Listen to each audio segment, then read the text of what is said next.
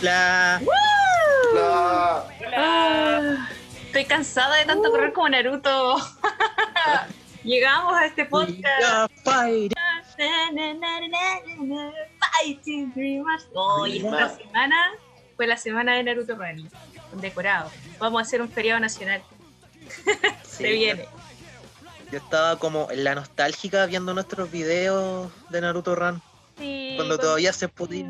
Cuando hacíamos Naruto Running en Plaza Italia. Qué, tiempos. Pero bueno, se ha resignificado eso esta semana. Vamos a hablar de eso más adelante en este capítulo, ¿no? Sí, tenemos que hablar de eso este capítulo. Eh, pero primero presentemos a nuestras invitadas del día de hoy. Tremendos Primero. invitados. Ujú. Se repite el plato. Yes. Un joven muy guapo, apuesto y tiernito, que ya nos ha acompañado anteriormente. Lo te quiero mucho. Viene de nuevo a acompañarnos de Cine Club. Nuevamente a las filas. ¡Ah! ¿Cómo estáis, Torti? Bien, y ustedes. Muy bien, gracias por venir. Gracias a ustedes. Han sido semanas difíciles. Sí, ha estado complicado, ¿no? Pero bueno, lo vamos a lograr, lo vamos a lograr. Vamos a salir de esto. Y vamos a hacer nuestro querido estallido 2.0. Se viene, señores. Se viene, ya saben. volveremos a correr como Naruto. Sí, yo estoy juntando mucha chakra en los pies. Estoy en eso. Estamos Cada día juntando tanto chakra que concentrándome. vamos, vamos a correr por el Mapocho. sí, por el agua. Si es que hay agua. Sí. Pero bueno. Y Y. Mm, otra persona que nos acompaña el día de hoy, que no nos gran, podemos contener la emoción. gran esfuerzo de producción nuevamente. Princesa de los sueños. Anime de carne y hueso. Cantautora. Travesti capucha. Persona no binaria y ex participante de Switch. Con ustedes, Yume Hime. ¡Woo! Hola chiques, ¿cómo están? Pero qué buena no. presentación. Muchas gracias. Sí. Muchas gracias por la invitación también. Hoy muy felices de tenerte acá, Yume. Qué, qué honor. Yo estoy qué muy honor. feliz de estar acá. Nos encanta. Bueno, si usted no conoce a Yume, corra a las redes sociales y busque a Yume, Yume Hime. Y bueno, se va a llevar una gran, gran sorpresa. Bueno, no sé si Me da hicimos la media no- presentación, pero ¿qué? ¿Qué cosa? Yume de Queen todavía nos tiene impactados, asumiendo que vino. Así que Sí, yo creo que primero preguntarle también cómo ha estado. sí, ¿cómo has estado en esta cuarentena? Eh, yo creo que como todos he estado sobreviviendo.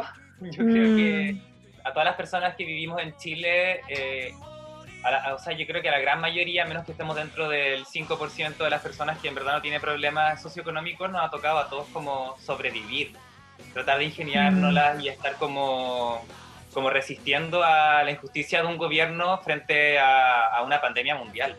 Yo creo que en eso Mm. estamos como todos. Oye, Yume, ¿y tú a qué te dedicas? Además de, del drag, en tu día a día, ¿cómo resistes en, el- en la cotidianidad? Em, eh, Sí, sí se puede ¿En una saber, época si de pandemia o en una época de no pandemia? Chan, a ver, ambas. En una época de no pandemia, Ujú. em, yo aparte de drag queen soy cineasta. Ujú. Eh, estuve trabajando en cine, mm, o sea, en, en producción audiovisual en realidad mucho tiempo. Y ahora último estaba terminando mi práctica, estaba empezando mi práctica como asistente ejecutivo bilingüe. Y mm, Ah. llevaba un par de días empezando mi práctica y partió la pandemia y ahora Oh, no sabemos cuándo voy a poder terminarla ni cuándo voy a poder titularme. guau, Pero eso estaba antes de la pandemia. Ahora, en la pandemia, eh, el drag lo hago como básicamente para, para seguir como contando cosas, como para seguir informando. eh, Mm. y, y lo que he estado haciendo en mi día a día, aparte de, bueno, de, de vivir, es, eh, he estado haciendo traducciones, traducciones sobre el COVID. ¿En serio? Sí, pero ¿de, de qué tipo de texto? como sobre mm, eh, eh, como sí como éticas o como cosas que tienen que seguir las empresas eh, en épocas de COVID como protocolos Oh. ¿Y hay algo de ahí que te haya llamado la atención? Así como tú decís, wow, esto ni cagando en Chile. Así no sé. Esta es una empresa chilena pero me parece súper Ya. heavy como esta- es una, es una de las pocas empresas como que ha cuidado a sus trabajadores no ha despedido a ningún trabajador Wow. y, y es que es una empresa súper específica que trabaja con oxígeno, entonces ahora en la época de COVID Mm. claramente no tuvo ningún problema, sino que Claro, al contrario, po, como sobre demanda. Mm. bien- es un bien súper importante. En ese estado, aparte del, del drag en medio del COVID, yo creo que todos hemos estado reinventándonos y tratando de, de hacer nuevas cosas porque tenemos que adaptarnos. Sí, tenés toda la razón. Tenés toda la razón. Bueno, eh, la Yume fue famosa y muy famosa, o, o tuviste mucha visibilidad cuando participaste en un, en un reality, en, Así es. en The Switch, de hecho, ¿no? Y yo me acuerdo que lo vi y dije, mentira, Yundrak que es otaku, tiene todo mi apoyo, me encanta, la amo. bueno, y ahí te empecé a seguir en, en las redes y me pasó una anécdota bien curiosa porque, bueno, como ya nuestros queridos auditores sabrán, yo voy con cosplay a todas las marchas y, y es como una especie de reinvención de, de Sailor. Y me Sí, sí, manda yo te- yo te he alguien... visto. ¿Qué? Yo creo ¿En que serio? te, vi- te- te he visto desde el primer día y te he sacado fotos, te he subido a mis redes. ¿En Sí, serio? y vas con distintos báculos, vas con distintos eh, Sailor Fukus. Sí, Mándamelas. ¿Y dónde se encuentran? Oh, mira, yo te iba, yo, yo te iba a hacer como el, el psicopateo a ti y, y me siento como expuesta, exposed, exposed. No, te iba a decir que, wow, qué heavy. No, te iba a decir que a mí, bueno, yo iba vestida y alguien me manda como al WhatsApp y me dicen, hay otra Sailor. Y yo dije, ¿qué? Hay otra Sailor, date cuenta, hay otra Sailor en la marcha. Y yo, ¿cómo? Mentira. Y me mandan una foto de ti vestida de Sailor Moon de espaldas al lado de Tuxedo Mask. Nada más ni nada menos. Y yo dije, ¡Ah! hay otra Sailor, pero ¿quién es? ¿Quién es? Y nunca, y nunca los conecté, po, hasta que tú subiste la foto y dije, era la Yume, obvio, pero estuve mucho rato como tratando de buscando averiguar quién era. Sí, pues, para decirle, salgamos juntas, no sé, porque ¿cachai? Hay otras Sailors, igual era una cosa rara. po. Era yo, pues era yo. tú. Y eh, ese Toxido Mask era mi esposa. ¡Ay, todo es real! Me encanta. Sí, fuimos, fuimos ahí de cosplay, de, de... Encontramos que era como una pareja demasiado perfecta para ir a luchar por el amor y la justicia. Oh, me encanta, me encanta demasiado. Oye, pero yo te he visto a ti súper, súper presente justamente dentro de todo lo que fue el estallido y las marchas y en redes sociales, y no solo de Sailor Moon, sino que con otros otros trajes, otra identidad. No sé si nos podía hablar un poco de eso, así como qué te motiva a salir y, y cómo también me imagino que el estallido, además del COVID, también te, te ha producido una cierta reinterpretación de ti mismo, misma, perdón. Sí, bueno, para mí, em, para mí el estallido social fue como eh, la mejor cosa que podría haber pasado el 2019. Ya no, no tenía mucha fe en que, en que nada fuera a cambiar en este país en harto tiempo, a pesar de que habíamos muchas personas que estábamos reclamando en marchas y saliendo a la calle hace años. Yo, Mm. yo partí marchando desde que era muy chique.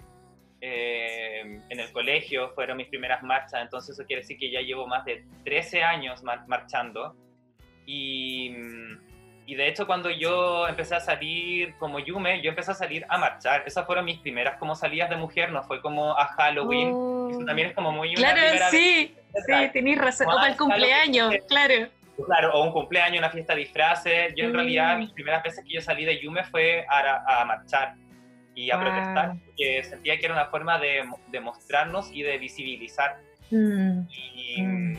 Y yo siempre, siempre salía de, después a las otras marchas que no eran necesariamente como de la diversidad, sino que eran marchas como la marcha de la marihuana, yo iba de Yume. Ah, sí te vi con Eh, tu traje verde, era increíble. Sí, Era un gran cogollo. Sí, es muy bacán. Fumable. El Búsquenlo, mejor cosplay claro. no existe. La más... claro. Pero con los ojos chiquititos en todas esas fotos. La, la última a la que fui, eh, fui que no era como de la diversidad, sino que era de, mm, de contra el rodeo. Fue en septiembre, fue un mes antes del Ah. estallido social. Ya. Y ya ese día, me acuerdo que, que fuimos, como- éramos pocas personas porque éramos casi todos veganos. Y las personas Ya. que fuimos fuimos atacadas por carabineros directamente. Y éramos, yo creo que éramos como, no sé, no más de 200 personas y habían niños, habían caletas de mascotas, perritos, gatitos, y, y nos tiraron lacrimógenas directamente a nosotros y, y un mes después fue el estallido social, entonces yo ya me estaba viviendo como en la calle la represión de los pacos hace ya mucho, mucho, Mm, mucho. te estabas preparando sin saberlo. Como que tuviste. En, reali- en realidad yo estaba, como- yo estaba preparada para que pasara cualquier cosa. Yo en realidad quería que esto estallara de alguna forma y si no estallaba yo iba a estar igual en las calles constantemente. Y Mm. cuando apareció el estallido y, y apareció toda la oportunidad de volver a tomarnos las calles, eh, fue de hecho eh, mi hermanita más chique que me dijo como tienes que salir de Yume. Y yo le decía es que no sé si es el momento porque estamos como viviendo como Claro. un estallido social. Y Mm. me decían, no, porque tienes que, tienes que claramente como visibilizar esto, como que ese, ese es el trabajo como de la Yume. Y él como que me incentivó Guau. a, a empezar a salir eh, de Yume a marchar para el estallido social. Oye, a mí, bueno, que siento mucha coincidencia con tu relato porque en algún momento también sentí como quizás pudor por quizás estar cagándola, por ir con cosplay y porque quizás era un, era un poco esta sensación de que quizás no es momento de mi propia identidad, como que es momento de una identidad colectiva quizás. Pero después empecé a ver que todo el mundo en Plaza Italia iba con como con su propia biografía en el pecho, ¿cachai? Como algo que Yes. también hemos comentado, o sea, iban las barras bravas, las chicas con pañuelos verdes, iban todos con su consigna, como que todos éramos consignas andantes. O sea, ahí como Sí. que a mí por lo menos eh, empecé a perder un poco más el pudor en, en ese sentido. Y bueno, empecé a ver que también empezaron a ir muchos otakus y mucha gente con cosplay, ¿no? Y no sé si, bueno, tú eres como declaradamente otaku. Sí, obvio que sí, y soy, igual soy antigua, entonces soy como de los otakus de ¿Noventeras? cuando... Noventeras, pues, y cu- cuando uno decía que era otaku era como salir del closet. Era Sí. lo mismo que era cola, que era trans, que era no binaria. Mm, Era, era salir del closet y era ser una minoría. Sí. Y era ser, muchas veces en el colegio era ser de los rechazados porque uno era ah, otaku. Confirmo. Mm, Y ahora somos, somos las cabecillas, pues somos las primeras. Nos Oye. tomamos tan en serio como toda la vivencia del anime que ahora nosotros somos nuestros personajes de anime en la calle. Exacto, tienes toda la razón. Oye, ¿tú crees que el, el anime o alguna serie en particular eh, te, te ha influenciado como en tu construcción de drag? ¿O en Sí. esta resistencia? Sí, en ambas. Em, yo creo que, bueno, em, yo veo anime desde que tengo como 5 o 4 años. Eh. El primer anime que vi eran como Ángel, la niña de las flores, Ay, sí. eh, Ángel, las niñas de las flores. Eso, eh, perdón, es que eso es muy de Otaku Senior. Yo no sé si. Sí, como- ¿Ustedes vieron Ángel y la niña de las flores? ¿Lo han escuchado? Sí, soñado. Ah, ya, maravilloso. Yo, yo me siento muy antigua, pero sí, qué buena serie. buscaba una flor de siete colores y al final la tenía en su patio. El patio de la casa, sí. Ese era el Y- argumento. y bueno, Mm. Yo, yo encuentro como que el anime em, nos ayudó como a ir construyendo en los 90 como todo un, como un, un imaginario queer, porque yo me acuerdo cuando apareció Sailor Moon, para mí era muy maravilloso que, que unas podían ser hombres y mujeres, Mm. unas podían ser mujeres pero vestirse de hombres y estar enamoradas de Sí. otras mujeres. Sí. Y, y yo me acuerdo que cuando yo era chica yo jugaba a ser Sailor Moon, bueno, yo era Sailor Mercury en realidad. Pero yo Ah. siempre jugaba a ser Sailor como con mi grupo de amigues. Y algunos eran hombres, otros mujeres, y todos eran Sailor Scout. Y yo creo que eso como que, como que fue como, como, como ayudándome a construir como mi otra identidad, como sentir a través del anime, a través de, de toda esta superheroína, a través de Sakura, a través de Rina Inverse. que Ay, uno Rina, fondo- sí. Uno podía ser como su propia superheroína. Y por eso Mm. también después terminé inventando este personaje que es Yume Hime, que para mí es como una superheroína de anime. Como, como De si este fuera como, un como. Magic Gear, ¿no? Sí, todo el rato una Magic Girl. Sería Mm. como de día un, un chico común y corriente, pero de noche. claro, saca el báculo. ¡Transformación! Literal. Oye, ¿cómo nació la Yume? ¿Cómo nació? ¿Cómo encontraste a la gata luna? ¿Te salió la, la- la luna en la frente y te transformaste? ¿Cómo sucedió ese proceso? Em, yo empecé a actuar de mujer en, en la universidad. Yo estudié cine. Ujú. Y eh, cuando yo estaba estudiando cine en 2011 eh, hubo em, otra revuelta social estudiantil. Y nosotros tuvimos la escuela de cine en paro. Entonces empezamos a generar contenido audiovisual para informar sobre las marchas. Y ese proyecto se llamaba TV para Chile y era como un proyecto de televisión independiente que pudiera informar fuera de los medios de comunicación masiva que solamente nos mienten. Mm. Y en, e- en ese contexto, yo y un, grupo de compañeros inventamos como un programa parodia, como tipo matinal, como una Loeli. Como gente, gente súper fascista, súper cuica, Claro. tratando de ayudar a la gente común y corriente sin entender nada. Mm. Y en ese programa aparecía una tarotista hacía yo. y así nace como por primera vez como el personaje que en ese entonces se llamaba de otra forma. Ya. Y bueno, cuando se acabaron las protestas, yo quise seguir haciendo drag y dije, ya, tengo que em, reinventarme, porque voy a seguir fuera de este contexto, sino que voy a seguir para siempre haciendo drag. Y si voy a, mm, si voy a hacer drag, quiero tener un nombre en japonés, quiero ser una superheroína, quiero ser Mm. eh, una chica anime. Así que busqué mis palabras favoritas y así nació Yume Hime, que en español significa, eh, Yume es sueño y. Hime es princesa, por eso yo soy la princesa de los sueños. Oh, qué hermoso. Qué gran historia. Y bueno, ahora tengo otra pregunta que, que quizás no, no es tan buena onda, pero me parece necesaria. Cuando tú sales, eh, no sé si te has encontrado con, por ejemplo, las marchas o en este tipo de, de representaciones con quizás violencia, incluso viene desde personas que supuestamente son revolucionarias o izquierdistas, o no, no sé, ¿cómo crees tú que te leen? Cuando tú te visibilizas, haces este, este, este porque ni un discurso andante en el fondo, ¿cachai? En, esos lugares. Entonces, ¿cómo, ¿cómo interactúas con las personas? ¿Cómo se relacionan? ¿Qué sucede con eso? Mira, em, aunque parezca como increíble, en realidad la mayoría de las veces eh, es una súper buena recepción. El Wow. contexto, yo creo, como de las marchas y las personas que van, eh, hacen que entiendan que, em, que en el fondo estamos peleando todas las minorías en conjunto, Mm. porque, porque al final nos están discriminando a todos por igual. Y, y por eso cuando yo voy, eh, siempre como que mm, la gente se acerca a sacarse fotos. Mucha gente me reconoce eh, porque me vio en algún lado, porque me vio en la tele. Mm. Y otra gente no sabe quién soy, igual se acerca a sacarse fotos porque, como decís tú, yo soy un discurso andante. Entonces, Claro. eh, una súper buena oportunidad para sacarte una foto, para compartirlo, para seguir haciendo ruido sobre estos mensajes que son importantes. Y mm, lo otro que yo creo que, bueno, yo igual soy súper alta. Yo creo que soy súper imponente. ¿Cuánto mides, también- Yume? ¿Cuánto mides? Eh, de niña como 1,79, 1,80. Ah, igual. Pero cuando ando de niña tengo peluca, tocado, a veces taco y puedo alcanzar los dos metros de altura. Guau. No, eres Entonces, demasiado igual- visible. Sí. Demasiado visible y demasiado imponente como para que alguien quiera venir a tirarme mala onda. Joder. Dime algo, pues, a ver, dime algo. Sí, pues soy una mujeraza.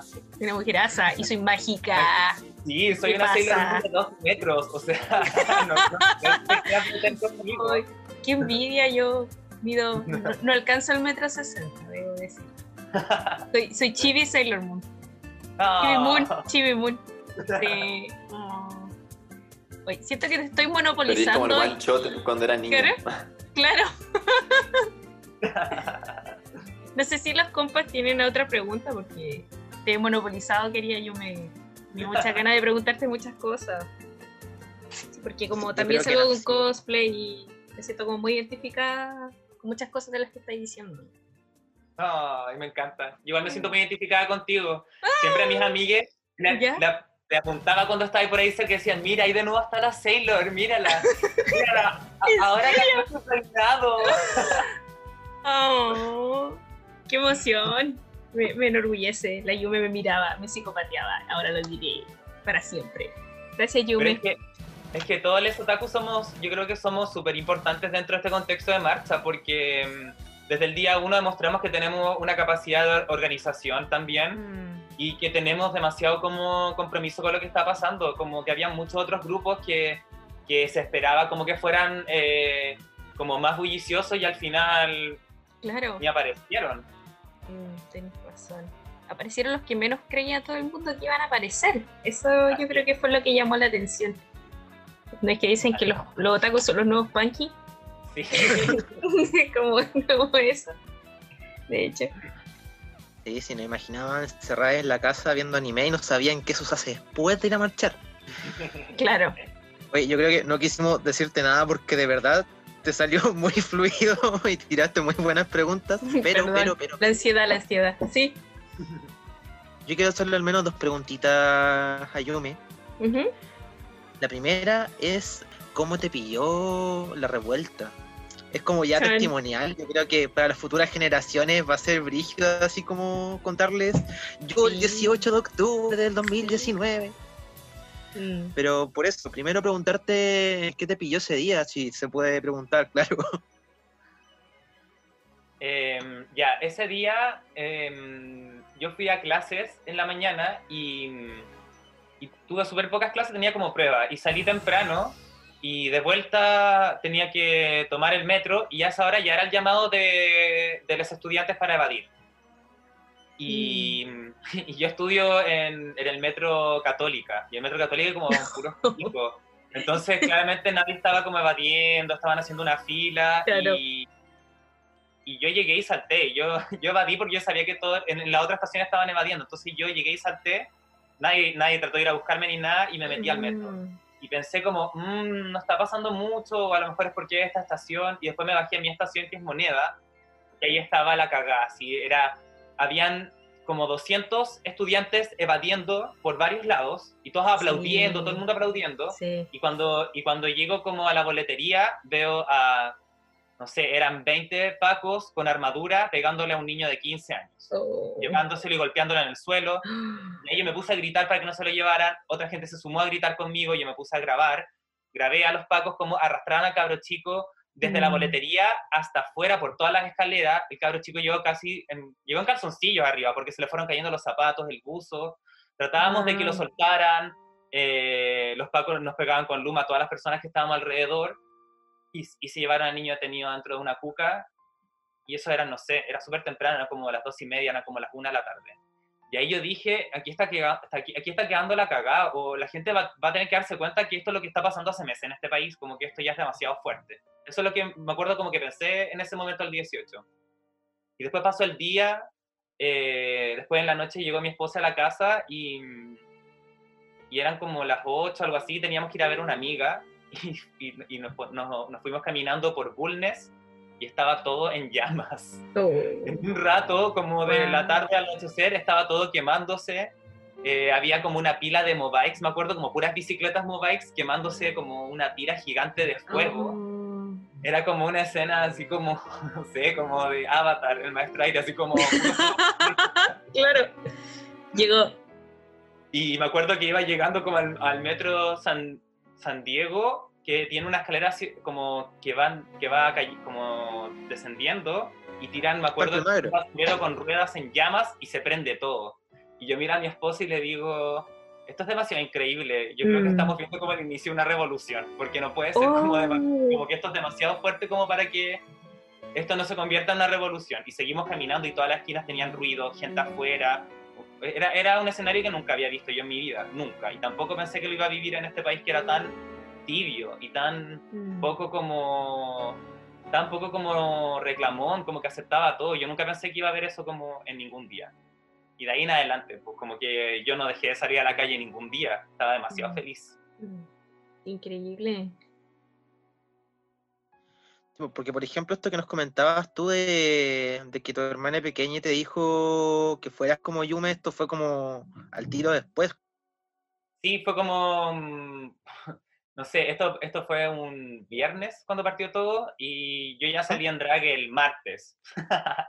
Ya. Como que estuve yendo eh, todos los días a, a protestar eh, de niñe y ya después el martes empecé a salir en drag por recomendación de, de mi hermanite. Y, Mm. y después de eso también, eh, independiente si salía de en drag o no, eh, sí trataba de salir súper como representando la diversidad sexual, porque me parecía importante que toda la gente que fuera constantemente a dignidad se diera cuenta que esta lucha era también de la diversidad, como también Mm. se notaba mucho que era una lucha de las mujeres. Se veían mucho los pañuelos verdes Sí. y tú entendías como la fuerza que le daban las mujeres a esta revolución.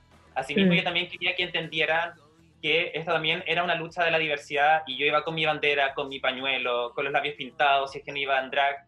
Y creo que, que es súper eh, bacán ver como, por ejemplo, a, las, gar- a, a todas las barras de fútbol junto con eh, todos nosotros que somos como una diversidad, y que estamos reclamando por lo mismo y que estamos gritando Mm. los mismos gritos y que nos estamos protegiendo de los pacos por igual. Toda la razón te encuentro. Pero también me gustaría hacerte otra pregunta por otro flanco y ahora aprovechar de que sea lo más maletera posible. Que no te esperes, que me a venir. Chan, chan, chan. Esta es la pregunta de oro de cada invitada. Queríamos preguntarte cuál sería tu manga o anime favorito. Chan. Será juzgada por eso.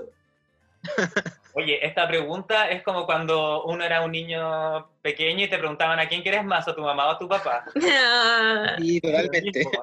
claro. Es es súper heavy para, para una persona otaku tener, tener que decidir porque yo Mm. creo que en distintas etapas te van marcando distintos animes. Sí. Pero em, igual había pensado esta pregunta por si me la preguntaban.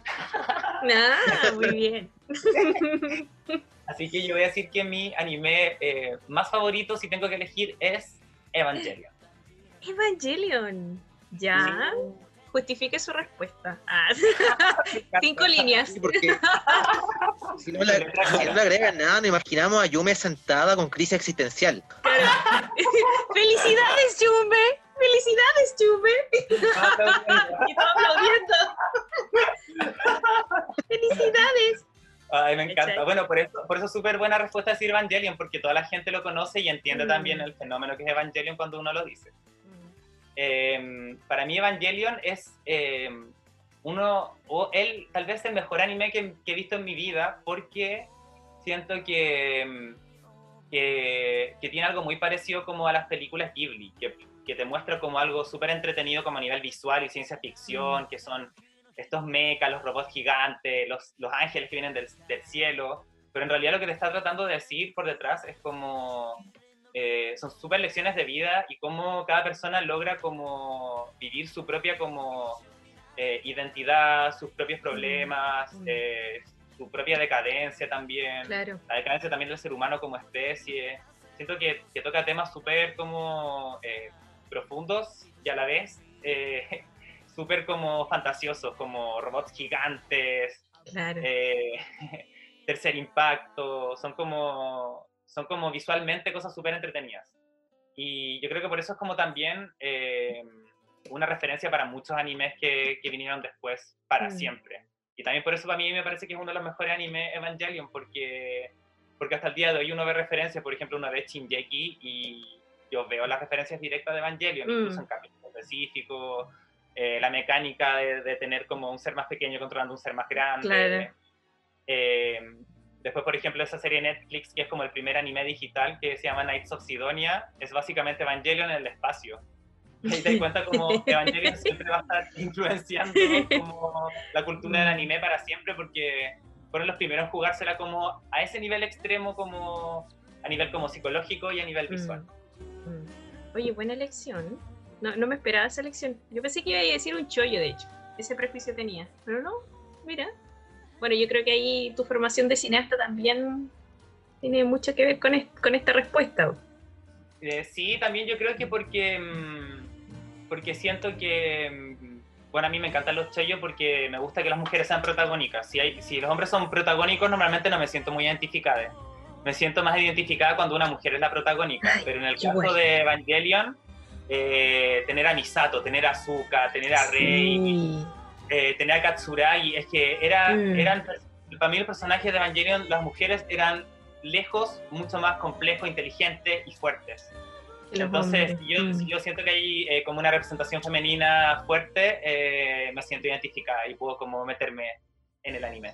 Tenéis Además, el razón. rol de la mujer Mm. en Evangelion es súper fuerte, ¿no? Es súper Mm. fuerte y como desde donde ataca como también los, los- los roles y los estándares, como, no sé, pues tú veis a Migo y es como una mujer súper regia y brígida, pero está empoderadísima. Sí, eso es lo interesante, que en Evangelion, quizá a diferencia de como el- los típicos shonen, las mujeres no son personajes secundarios. De hecho, son tremendamente activas y tremendamente determinantes en la serie, ¿cachai? Sí. Tanto o más que, que los chicos, entonces tenéis razón, no lo había leído de esa manera. Y, y personalidades hay muy una- entretenidas. Mm. Hay una regla que inventó como una académica lesbiana que, mm, que dice como, que es feminista y que dice que, que uno puede como darse cuenta si es que una serie representa bien a la mujer o no si es que cumplen una serie de reglas. Y dentro de esa serie de reglas es que tienen que, las, mu- tiene que haber como alguna escena de mujeres sin hombres, donde las mujeres hablen temas que no tengan relación con hombres. Y Evangelion es una que súper cumple esa regla muchas veces. Mm. Las mujeres tienen sus propios dramas y tienen sus propios como ideales y sus propias líneas de acción en la serie. Mm, tenéis toda la razón. Claro, como que son esos momentos o micro momentos del anime que las mujeres se dejan de leer como objetos de deseo o como adictas al amor, Así es. ¿cachai? Como, como esperando que alguien las ame o esperando que alguien las desee. Sino que hay muchas otras cosas, ¿no? Sí, O a la nivel de guion sean como motores para esos personajes masculinos. También, también. Wow. Como que conversamos esto y flashback de Chonen eternamente. Mm. Pero yo creo que con, con esa lección podemos decir felicidades, Yume. Felicidades, Yume. Bacán, bacán. Yume aplaude en estos momentos. sí. Bueno, esta pregunta nos sirve bastante de gancho porque podríamos empezar la pauta del día, nuestra nunca suficientemente bien ponderada sección de Otaku News. Otaku News. Todo no, no, no, no. Hoy día la verdad no, no está tan densa. Tengo un puntito sí que está como bien para conversarlo a propósito de hecho de esto mismo que estábamos hablando. Ya. Pero voy a hacer una revisión a la rápida de varias cositas. Bueno, primero comentar que Solo Leveling va a tener tempo- segunda temporada en agosto de este año. Ya está anunciado. Si usted no cacha Solo Leveling, vaya a su publicación de manga más cercana y échale un ojo porque vale la pena. Ok. Eh, también se confirma que. Bueno, esto la verdad a mí no me tinca mucho porque no soy muy pelotero, pero a supercampeones le tengo ese respeto. Y se anuncia que Uruguay aparecerá en el nuevo juego de Captain Subasa. Ah, Lo que también ha dado pie a hablar como si se incluirá Brasil o por qué no otros países de Latinoamérica. claro. Tienes razón. Bueno, recalcar que el balón no es amigo de los fachos. Me acuerdo de ese graffiti muy bacán que estaba en mi cuña con Santa Isabel, que aparecía Oliver y decía, el balón no es amigo de los fachos. Así que que se sepa. Oye, también recomendar un Instagram de de fotoperiodismo Hijas del Fuego, que tiene una foto preciosa de, eh, de la mejor patada que he visto en la lacrimógena, o quizás la mejor captura que... ¡Le pegó! ¡Le pegó! ¡Le pegó! Muy bien. Bueno, Hay un capitán siguiendo, SWAT ahí en todos nosotros. Sí. Sí, dale. Super Dragon Ball Heroes presentará una nueva forma del Super Saiyan 4. La verdad, vi la noticia y solamente de fondo escuchaba Quiero saber si acaso tú conmigo No, quieres". queremos bailar. Oye, pero otra forma más. ¿Es necesario otra forma más? Esa es una gran pregunta. Sí. Es que hay que vender más figuritas, parece. Puede ser, ¿no? No, es que este tiene. Sí. Es más rubio, es más rubio que el anterior. No es la misma. Bueno, No, igual yo rescato la, la fase 4 porque es la fase en que vuelve a ser moreno. Ya nos dejamos con esta cosa tan aria. Ah, estaban me el suprematismo. poco, por lo menos. Ya, Es Ah, como ya. un mono. Perfecto, estamos volviendo al, al. Yo estoy súper de acuerdo con eso, como que igual me pasa, me da, me da pena un poco como que ya no sea canónica Dragon Ball GT y que esa Sí. y que la, la fase 4 tampoco sea canónica porque siento que era bacán que volviera a su color de pelo real y que Mm. dejemos de pensar que cuando uno se hace más bacán se hace más rubia. Claro, claro. Por un mundo con más Sailors castañas. Oh, voy a tener que salir de castaño ahora. Estoy siendo aspiracional Sin y no me doy pero cuenta. peinada. Claro, Sí, pelá, Sailor Calva. se lo calma. Eh, bueno, yo debo decir que siempre esperé que hubiese esa fase 20 de Goku, pelo blanco, sí, como pucha tercera edad todavía puede, todavía puede ser edad. poderosa, claro, como esto de las representaciones. no con estas aparte- pensiones, no con estas pensiones. Pero bueno, Bueno, aparte hay todo un tema, y creo que podríamos comentarlo en algún capítulo, con lo del color de cabello de los personajes, que cuando me Mm. explicaron yo quedé para Mm. adentro. Sí, sí, sí. Pero claro, ahí está como el Killua genérico. Claro, Chico de pelo blanco. claro. El buen frío de pelo blanco. Sí, sí. Mm. Bueno, también anunciamos que ah, se me desordenaron mucho las. eh, bueno, debo decir que esto es culpa de el lobby, siempre el lobby de etcétera.cl, porque yo dejo las noticias bien preparadas para leerlas y ahora como que me manda a otras noticias, así como anexas. Mm, lee más. Pero lee más bueno. de nuestro contenido, claro. Pero bueno, también comentar que eh, se encon- encontraron muerto al actor japonés Haruma Miura, quien eh, quizás lo conozcan porque hizo el protagónico de el live action de Shingeki. Eren Eren. ¿Y cómo murió? ¿Lo encontraron muerto? Pero así como asesinado o como por COVID. No, suicidio parece que fue, ¿o no? Oh. Sí, distintas fuentes dicen que fue encontrado sin vida en un armario y los informes dicen que se encontró una nota de suicidio en el apartamento. Mm. Por lo que la policía de Metropolitana está investigando la muerte como un suicidio. Aún no hay un comunicado oficial. Eso es lo que iba. No hay todavía un comunicado oficial. Está un poco densa esa noticia, la verdad. Mm. El encierro. Mm, puede ser. Puede ser. ¿Habrán aumentado los suicidios con el encierro? No he visto eso. Pero puede ser. O sea, es que ya Japón tiene una alta tasa de suicidios, pues, ¿cachai? Sí. Y ahora con el encierro, me imagino que, bueno, más adelante me imagino que habrán estadísticas de eso, pero sí, pues cagarte la psicológica, el encierro y todo. Pero en fin, aquí estamos resistiendo, siendo tacos. Creo que ser otaku te acostumbra, no sé, mediante la infancia de bullying, a tener una actitud de. A ver, Como- pues, ¿qué pasa? ¿Qué Como pasa? ¿Qué? resiliente, decís tú. Más sí. encima de, de- de- Tenemos práctica con el encierro. Uno ya sabe Sí. qué hacer encerrado, pues, ¿cachai? Sí. No se Sí, baña, como- ve nada. Eso ya. Como día 20 de cuarentena, llevo tres años sin salir de mi pieza. Claro. Exacto. Acá encontré la noticia fuerte. Bueno, también mencionar que Hatara, eh, Hataraku Saibou, Ujú. también conocido como Souls at Work, este anime bien kawaii del cuerpo humano, eh, revela nuevo capítulo. Sobre el COVID. es como ah, al parecer como. Uh, no, pero al parecer es como parte de un especial con un villano que ya había aparecido, pero bueno. Llamado Coronavirus Kun. Sería Corona bueno. Kun, el otro día lo mencionamos. Sí, el Corona Kun. Hay un manga del coronavirus, pero ya lo mencionamos. Sí. Y vaya a verlo, vaya a verlo. Y la noticia densa que quería que comentáramos un poco es fanáticos de Nana Mizuki. Por si usted no lo recuerda, Nana Mizuki es la seiyuu de Hinata Hyuga. ¿Ya? Fanáticos de Nana Mizuki desechan su artículo- sus artículos después de conocer su matrimonio. No, wey. Hoy sí vi esa noticia y me dio rabia, weón.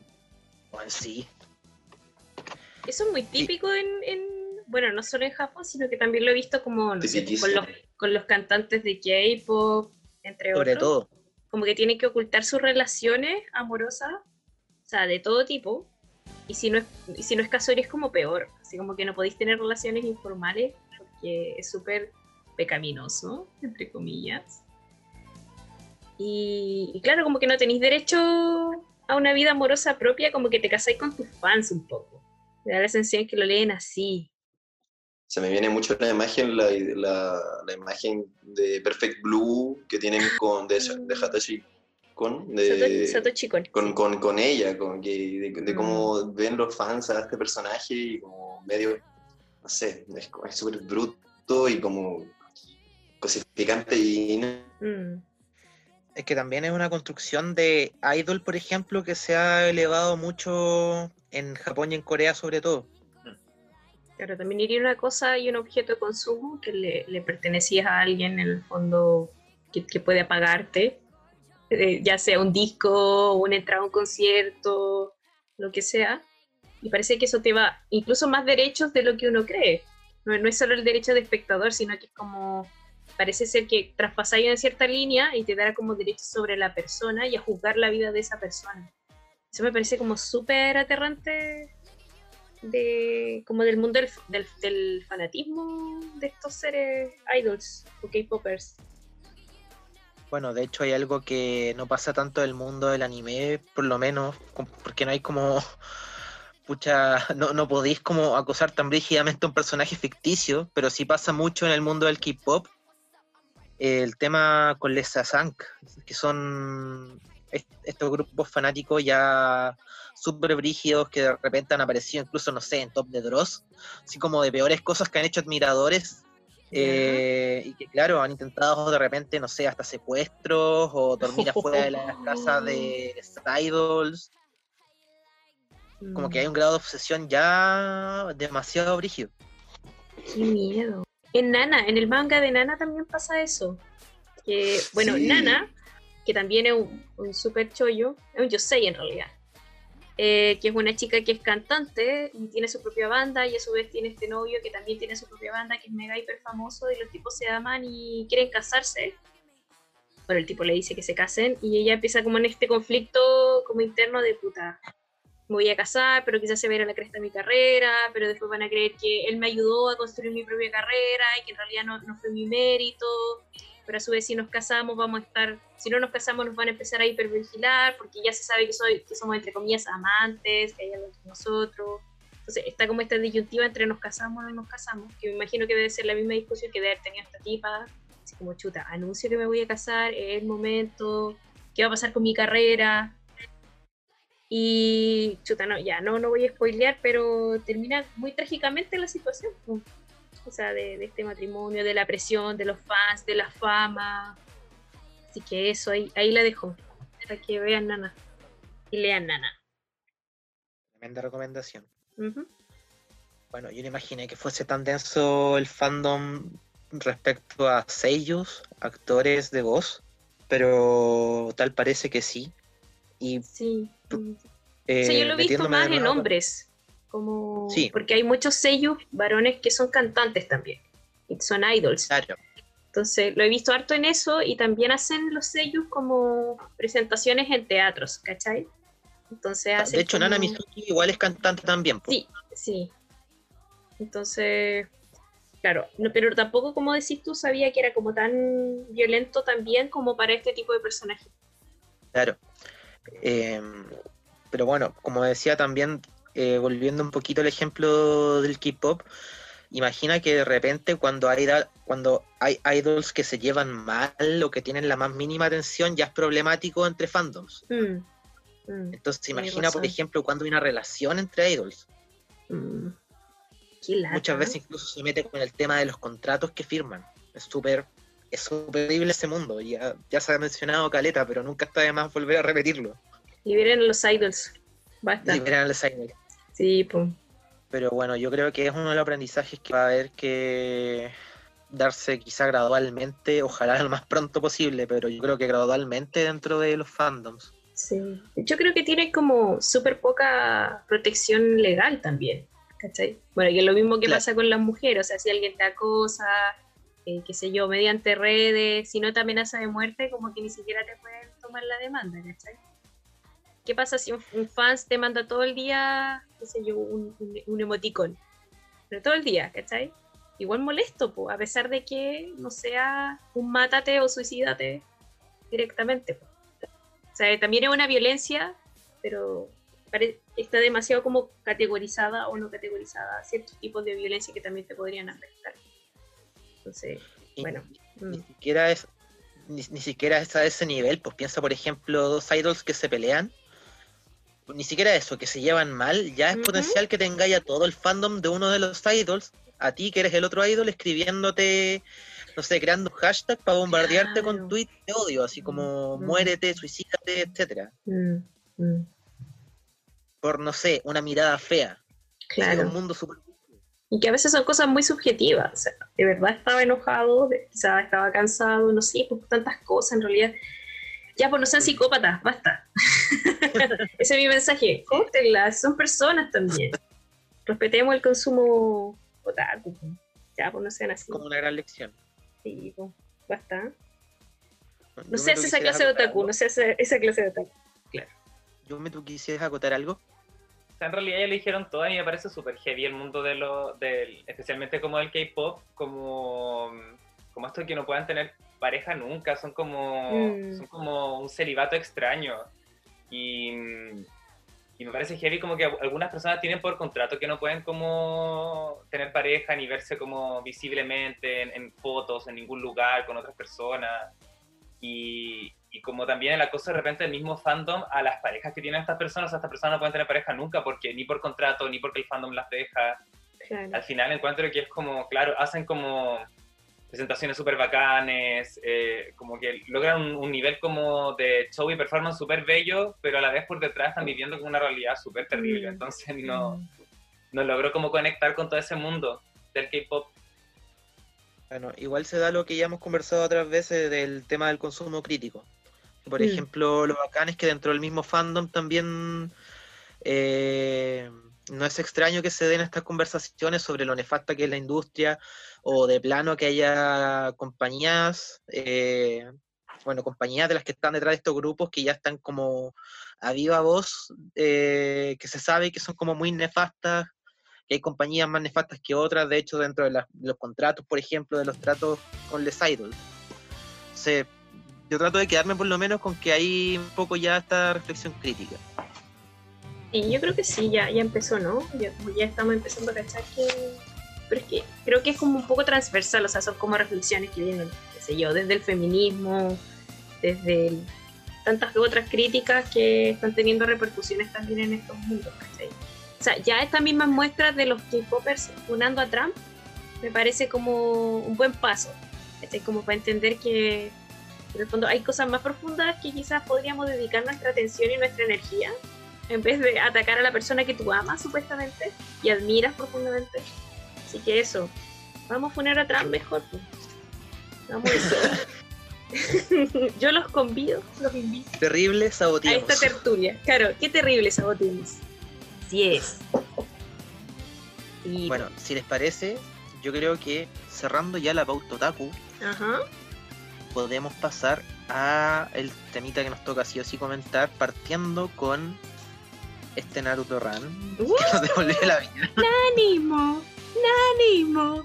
Yo, yo, yo tenía esa canción reproducida en la cabeza mientras veía la performance de, de Pamela Giles haciendo Naruto Rani, atravesándose Congreso, ante las miradas de los ministros y de los negacionistas. Qué hermoso ese momento. Fue muy increíble. Oye, yo debo de partida comentar, eh, es que ese día de hecho estuve haciendo un directo con anarquistas que nunca escucharon ¿Ya? y eh, Anarquistas que nunca escucharon. aproveché de comentar lo mismo también. Que, pucha, qué lata que salió como ese, e- ese, ese personaje de siempre, de siempre con el no hay nada que celebrar. Es como claro, yo también vi eso, a- sí. sí. Ese que llega a funarte el cosplay, que llega a quitarle sí. las barras bravas, no hay nada que celebrar. Sí, a mí igual me lo han dicho. No, y era como, ay, Chile es el único país que celebra que le den su propio dinero, ja, ja, ja. Y yo como, oh, eso es como el pico, weón. Pero, bueno, Claro, en el Igual es importante ahí como reconocer que como que no es como que estemos celebrando como porque nos devuelvan nuestro dinero, sino como porque le pegamos un combo en el hocico a estos huevos. Y fue como, exacto. ah, salimos bien, salimos bien. Sí, fue un gol, gol de Chile. Gol de Chile y le pegó de nuevo. Pero sí, eso fue. Yo, yo, que algo que hablamos la semana pasada, incluso si esto no se aprueba, debo decir, esto es un gol a la estructura. Así de, de poderoso es este gol. Es un gol simbólico, ¿cachai?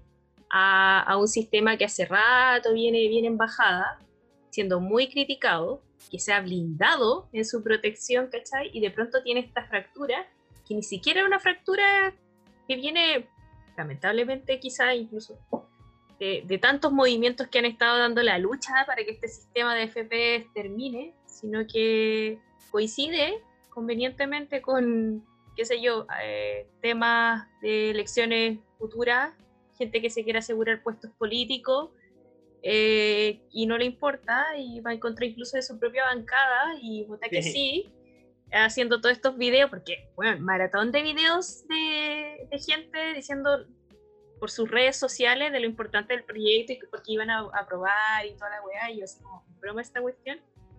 De hecho vi un meme muy bueno, así como, es el día al revés, como la derecha defendiendo como los derechos sociales y la izquierda defendiendo los derechos individuales. ¿Qué weá está pasando? Pero fue, fue fue muy impresionante eso. Yo, yo por eso celebro lo que está sucediendo, insisto, independiente de que se apruebe o no, ojalá se apruebe, que sé que hay gente que le está pasando pésimo, que necesita realmente ese dinero ahora ya. Eh, esto es un golpe sistémico. Eso es lo que a mí me conmueve de esto y eso es lo que me alegra de ser Naruto Running. ¿Cachai? Claro. la celebración de un golpe sistémico. eso es, esa, es la celebración. De hecho, ese, Naruto Randa, más allá de Pamela Giles. Por supuesto, la supera, la excede todo el rato, sí, yo estoy de acuerdo con eso. Mm. Sí, pues si por ejemplo, no sé, nosotros yo creo que en general no, estamos de acuerdo como con la democracia representativa de por sí como sistema. como... No, claro. No, pues no somos no militares, no, o sea, no somos un partido político de partida, no militamos ni nada. Y tampoco es como decir o avalar que todas las gestiones de Pamela Giles han sido increíbles, no, tampoco tiene que ver con eso. Sino que, insisto, el gesto, ¿no? Esto va a ser un momento que incluso puede quedar en los libros. Sí, todo el rato. De hecho salió como en como en Turquía, una wea así. Porque lo vi así como en un idioma muy raro. Pamela Giles, ¿cachai? Yo, oh. Llegó, a RT, así que va a llegar al resto del mundo. Sí, se va a mover. Y bueno, lo publicamos en la página y vi harta gente como del extranjero preguntando explíquenme qué está pasando, por qué esa parlamentaria está corriendo, qué, qué sucede en el fondo. Y como que creo que también ha sido una excelente excusa como para alrededor del mundo, como para que la gente a través de este gesto del adulto Rani se entere de lo que está pasando en Chile con el tema de las pensiones.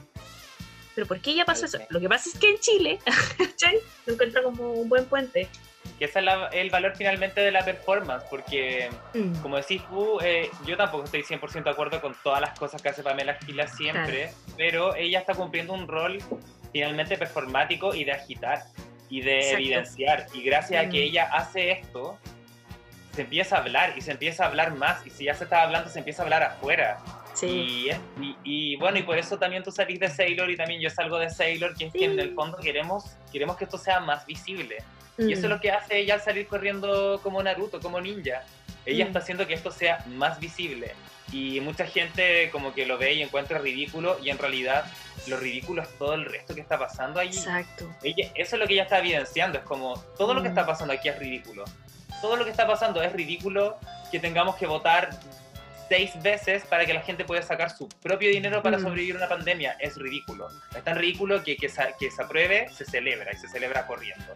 Claro, tenéis toda la razón. Tan ridículo tener una pensión de 100 lucas.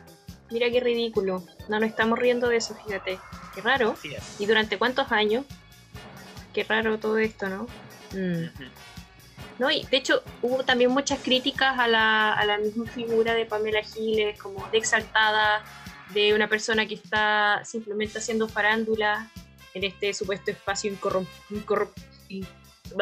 me que no se puede corromper eh, llamado Congreso, y también la trataron de narcisista, que era alguien que simplemente hacía estas acciones para potenciar su propio personaje, y, entre otras cosas. Mí en realidad, pucha, eh, yendo como a la profundidad del asunto, me tienen sin cuidado, porque insisto, creo que esto tiene que ver con un gol más grande que excede a la misma figura de la Pamela Giles. Y también lo que me parece increíble tiene que ver con, con el tema de de que siempre se ha dividido a la alta cultura con la baja cultura. ¿Cachai? Como que hay ciertos espacios de elite en los que nosotros literalmente no entramos porque hay una cierta desconexión y creo que el Congreso se ha transformado en un espacio así cuando debería ser todo lo contrario. O sea, es un, espacio tremendamente vertical que ya no tiene un 0,1% de representatividad quizás para las personas, no está con las personas somos como casi todos enemigos de, eso, ¿no? De ese lugar tan institucionalizado que está tan alejado de nuestras necesidades. Y de pronto se cruza o entra como infecciosamente, virulentamente, así muy, muy coronavirus este Naruto Running, ¿cachai? Como la baja cultura, lo pop, ¿cachai? Lo común, lo conocido. O sea, mucha gente, mucha gente identificó inmediatamente ese Naruto Running. Y eso también me parece increíble versus una elite como pasmada como en shock, viendo a esta wea así, ¿qué está haciendo? ¿Qué es esto? Como sacudida en sus categorías, ¿cachai? Eso me, me dejó muy, muy, impresionada, como la actitud de estos tipos, y aparte que encima puros hombres, como arriba de ella, como en una tarima, como observando a esta tipa, y algunos como intentando ignorarla, pero era imposible ignorar a ese pavo real rosado, ¿cachai? A la velocidad de, de la luz con su chakra, o sea, era imposible no verla, y la cantidad de registros que anda dando vuelta, la cantidad de memes, que maravilloso. ¿sí? Entonces, para mí eso es lo valioso de ese gesto, como cruzar las culturas, que entre es- este otro mundo que supuestamente no debe entrar al Congreso eh, y que esto represente como en- nuevamente una fisura sistémica. Así que me, me- me conmovió demasiado ese Naruto Running con todo lo que implica ese Naruto Running. Entonces me, me siento, no sé, me sentí muy, muy, muy feliz de ver eso. Lo estaba viendo en vivo y dije como, ¡Ah! ¡Está haciendo Naruto Running! Y me puse a gritar, está haciendo Naruto Running. Y mi mamá me dijo, ¿Naruto qué? Porque no tiene idea. ¿Qué cómo? Naruto, ¿cómo se llama eso? Déjame anotarlo, me. No cachaba, pero no, hermoso, hermoso. Bueno, tampoco todos fueron rosas, pero así todo sale un poco bien. Porque no sé si recordarán que hubo rumores de cohecho por ahí respecto Ah, a cierto diputado sí. que andaba andaba muy florerito en los matinales. No, con la pera, con la perita. Pero, pero Mm. ahora les leo del desconcierto.cl. Ya, ya. Juzgado de garantía de Valparaíso admite querella contra Diego Chalper. Uh, por fin. Uh, bravo. Uh, Iba champaña. a caer, iba Iba a a caer. caer. Un amigo decía, ¿qué ese weón del chupalper? Y yo, ¿qué? Chalper, weón, Chalper. Le decía chupalper, pero no sabía cómo se llamaba. Pero bueno, Chalper. Sí, bueno, eh, se acogió entonces por el juzgado de garantía de Valparaíso esta querella y es importante porque es, eh, bueno, el mismo tema del cohecho del que se estaba hablando fue el impulsor para que incluso diputados de derecha votaran a favor del 10%. Por ejemplo, salió el viral de Durán y... Y me encanta pensar que esto es como eh, el epílogo así el después de la historia. sé que todavía falta El OVA. Sé que todavía falta caleta. Sí. Sí, sé que todavía falta caleta. Porque, por ejemplo, tenemos que hablar aún, de hecho, de lo que se viene para el Senado. Sí. Pero, eh, sí, pero por lo menos me quedo con que va a haber un OVA así como de Chalper en tribunales querellado por cohecho. Sí. No, yo creo que Chalper estaba cagado de miedo. O sea, es alguien que está entendiendo lo que está pasando en el fondo, ¿cachai? Y por eso está actuando de, de esta manera tan torpe. de- o, ni siquiera torpe, quizás soberbia. Así como, calmado, loco, ¿queréis poder? Yo te doy poder, tranquilo. Vota lo que yo te digo, pero yo te doy el poder, yo te lo voy a asegurar. Tú tranquilo, ¿cachai? Quédate viola. Cual Paris, como el Hunter. Yo tengo todo calculado, pero no es como Paris, obviamente, lo hizo todo pésimo. Y como intentando garantizar eso, que me pareció increíble, de hecho. Y también huele el miedo de alguien que efectivamente está entendiendo que esto es un antecedente importante que no se puede dejar pasar y que incluso es más importante que una elección. Si ellos cacharan eso, quizás no hubieran votado de esa manera, pero bueno, están todos viéndola por sí mismos. Esto, esto es un buen ejemplo de la derecha en contra de la derecha. ¿No era el individualismo? Sí. Bueno, ahí está, po. Todos los hueones Bueno, votando como quieren. Nice. Claro, igual ha sido la tónica de esta semana. Mm. Pero yo me quedaría con el, el caso de Chalper, pese a que sé que probablemente las va a sacar limpias sabiendo cómo funciona la justicia en Chile. Claro, va, va- va a negociar con más cohecho. Sí, sí. Va a salir del. Claro, activar cohecho. Igual me gustaría quedarme con ese tiro por la culata, Mm, sobre todo en el momento contingente. mm. Hay que Ahora. observando. Mm. Ujú. Ahora, lamentablemente también nos toca acotar que hay algo bien riesgoso y tiene que ver, de hecho, con otra noticia que estuvo saliendo esta semana, poco después, a propósito de que el proyecto ya ingresa, aprobado por, el- por la Cámara de Diputados, ingresa al Senado, y es que eh, Lago Weber desata indignación colectiva. Esto también del desconcierto.cl anunció que presentará una indicación para limitar el acceso al retiro del 10% de las AFP. Este el tiro fue el hinchamiento para Lago Weber. Al tiro. Qué mal Pero- momento. qué, qué poco estratégico. Mm, Sí. Bueno, quizá. Es igual a su papá finalmente. Es Mm. ¿Cómo? igual a su papá. Sí, sí. Nada que, nada que añadir. Sí, listo, se cierra. Gracias. Sí. Sí, Concordamos todo eso, levanten la mano. confirmamos. Votó Sí, claro, votábamos, ¿estamos de acuerdo? Sí, siguiente punto. Le falta el Eh, dedito. No, pero yo quiero acotar que, eh, bueno, añadido a lo de Lagos Weber, con este paso al Senado del proyecto, también Mm. aparecieron hasta Moreira diciendo que iban a votar a favor. Mira, wea, increíble los weones. Eso ya no encontré así. Brígido. Yo creo que hay un nivel en que podemos leer la pera brígida de estos Mm. weones, La pera. pero así la pera máxima, con un par de barricadas. Mm,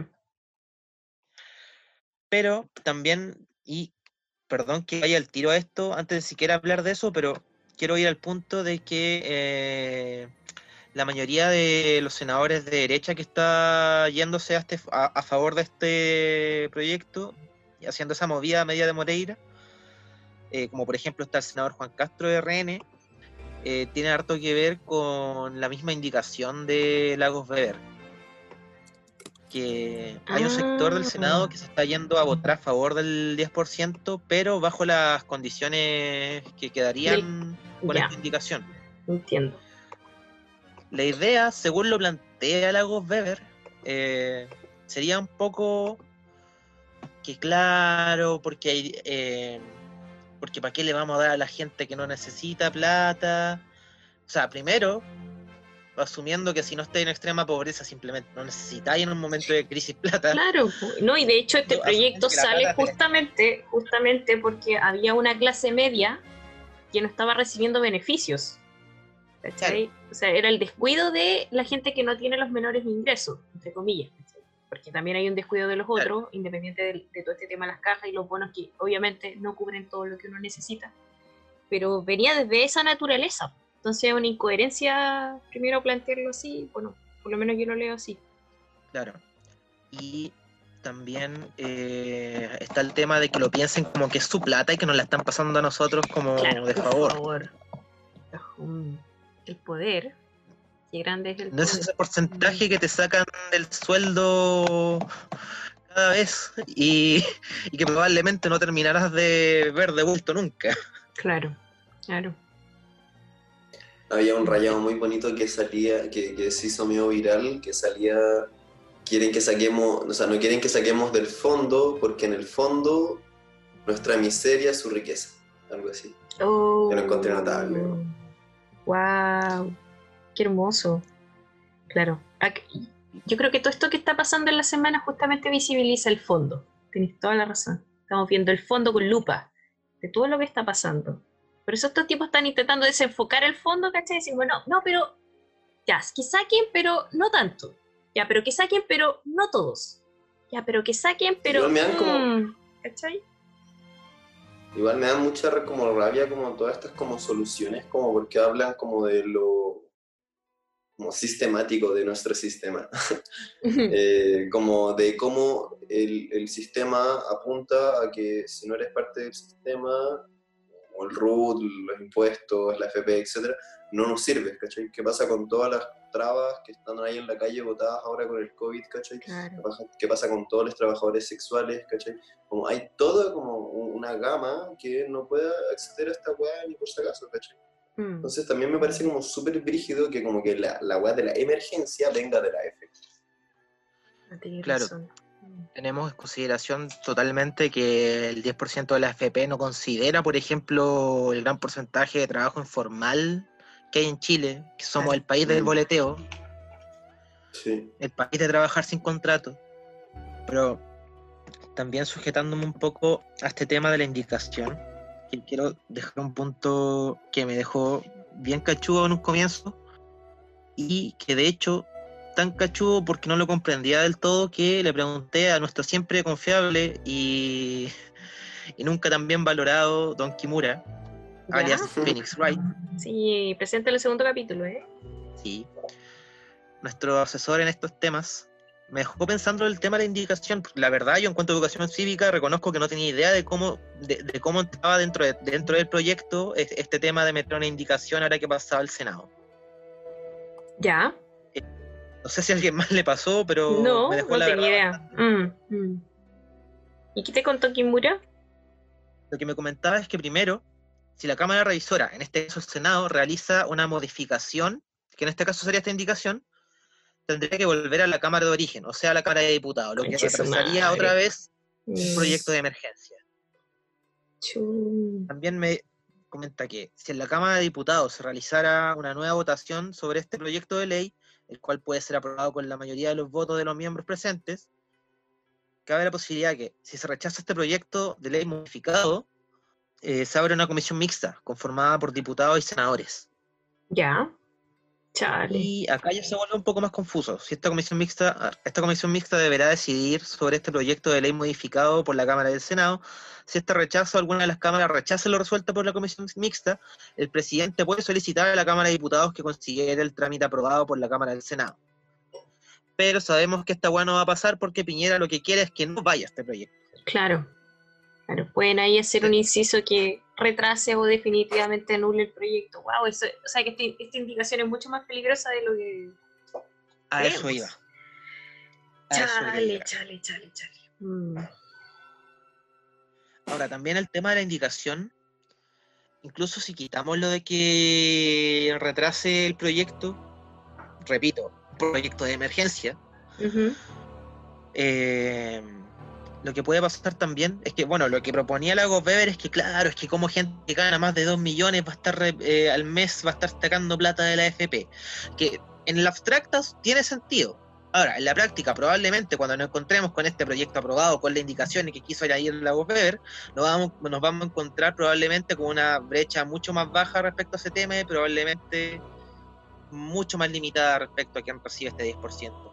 Sí, no sé, yo creo que esas son decisiones personales, que es algo que un político no debería decirte, ¿cachai? Que, insisto, qué hacer con tu dinero y cómo tú haces rendir tus finanzas, o si quieres reinvertir, ese dinero, etcétera, ¿cachai? Tu decisión en el fondo. Pero qué peligroso este huevón, qué rabia. Mm. Si por lo menos hubiera un fondo garantizado en, en, el que supiésemos que, por ejemplo, esto iría todo para una buena pensión porque no está saliendo de nuestro sueldo, sino que va de los impuestos a un fondo, cualquier otra forma, como por ejemplo se planteó, no sé, el fondo solidario. Sí, pues se, se eh, rechazó, de hecho, en, esta aprobación de la Cámara de Diputados la creación de este fondo solidario, que el objetivo es como financiar y complementar estos como montos retirados, ¿cachai? Pero creo que se puede volver a plantear en el Senado. Entonces ahí está también esta opción de volver a plantear. Igual, yo creo que el problema es que, como decís tú, este mundo al revés de la gente de izquierda abogando por la libertad individual y la gente de derecha por el bienestar social, entre comillas, se da porque en este caso la forma de bienestar social o esta protección social, de hecho, que debiese llamarse, mm. eh, está bajo una lógica privada. Entonces, por eso yo creo que eso es lo que está explicando este mundo al revés. Claro si estuviésemos hablando, por ejemplo, de un sistema de pensiones pensado bajo esta lógica de protección social y no de inversión, eh, probablemente no estaríamos teniendo estas conversaciones de partida. Claro, ya, ya se hubieran despachado los fondos hace rato. Si es que. Entonces. Pero bueno, hay que estar atentos. Quizás estaríamos en un país que, por ejemplo, daría protecciones sociales en cuarentena sin tener que pensar en retirar nuestra propia plata en una movida que mm, probablemente también mm. nos va a jugar en contra en algún momento. También una movida que se intentó hacer de forma desesperada Piñera, de hecho. Y cuando le preguntaron, bueno, y si se aprueba esto, también vamos a tener acceso a estas otras 500 lucas, y fue como cri, cri, cri, cri, ¿cachai? Y de hecho, que era, era un ofrecimiento que incluso era más bajo que el primer ofrecimiento, porque el primero eran como 650 lucas, y después, no, en realidad son 500, y como, pero como, estáis negociando y estáis dando menos. Pero bueno. Claro. Pero bueno vi un meme también muy bueno del, no sé si te acuerdan del Dorado, la película del Dorado, cuando salen estos dos chicos. Y les preguntan, ¿qué quieren? Ambas, ambas, ambas. ¿Cachai? Como, denos la, la 500 lucas y el retiro, ambas.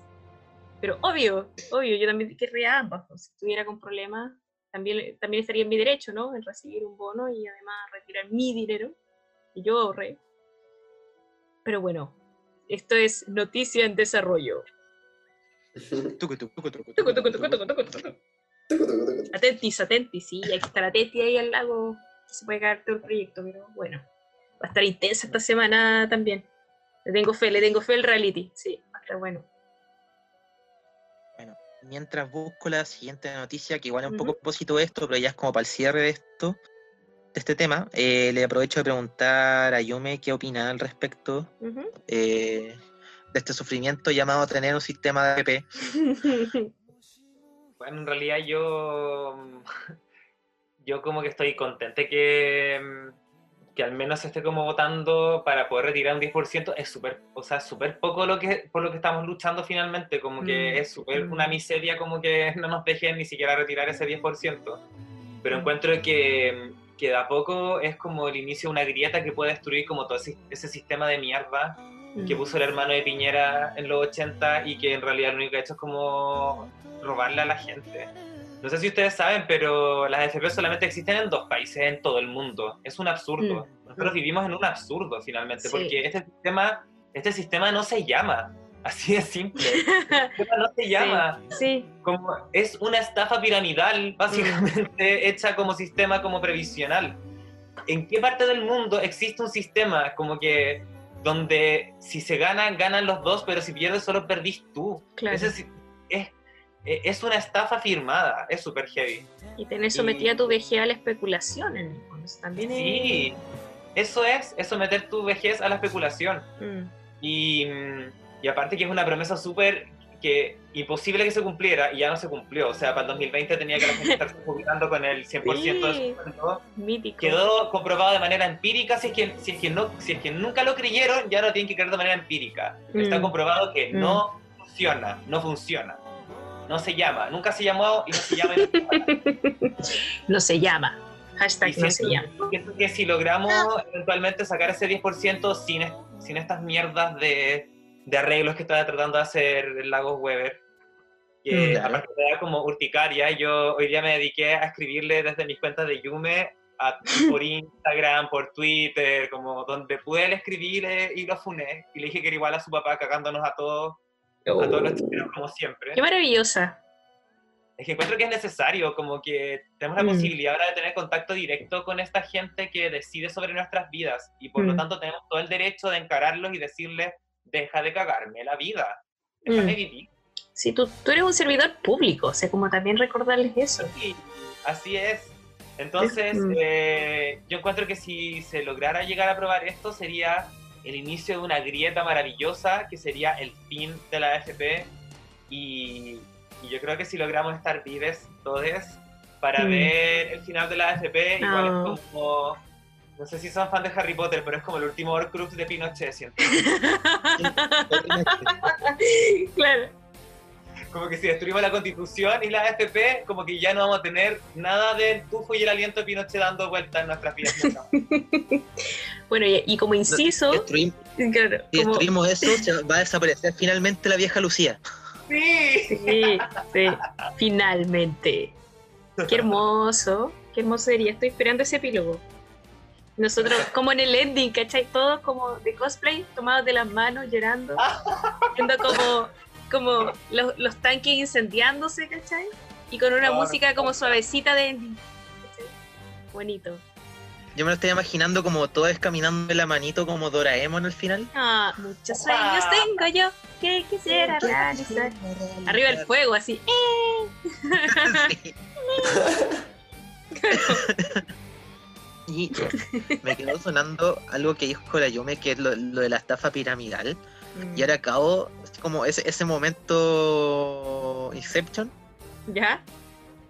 No quiero spoilear nada de Dark. Pero, ¿y qué pasa si, si cierto sujeto involucrado últimamente en estafas piramidales realmente es José Piñera? ¿Qué pasa si buena en el tiempo de por medio? Hay una Claro, foto de sería- Piñera abrazado claro. como a Kiki Morandé y a Carol Dance y como a otros jóvenes funados. Y también este weón que, ay, se me olvida su nombre, el weón que se ríe como weonado y le cortó el pelo ahora. Ah, Viñuela, Viñuela. Viñuela. Eso. Y aparecían, le aparecen los tres juntos, o sea, como los cuatro juntos y aparece como estafa piramidanza. Oh, qué fuerte. Pero solo piénsenlo. No sé si cacharon que a propósito de Dark también salió el. Se revivió esa imagen de que creo que. el- no me acuerdo si era la mamá de Frey o la mamá de Alessandri, pero la mamá de un de presidente, sí, la mamá de. Frey, que era idéntica a Piñera. Sí. Se- mezclen Ah. eso con la Ya. posibilidad de que Carol Dance haya viajado al pasado y sea José Piñera. O sea, en Dark los personajes viajaban al pasado y se encontraban con sus primas. ¿Y ¿A qué, se- ¿A qué partido se parece?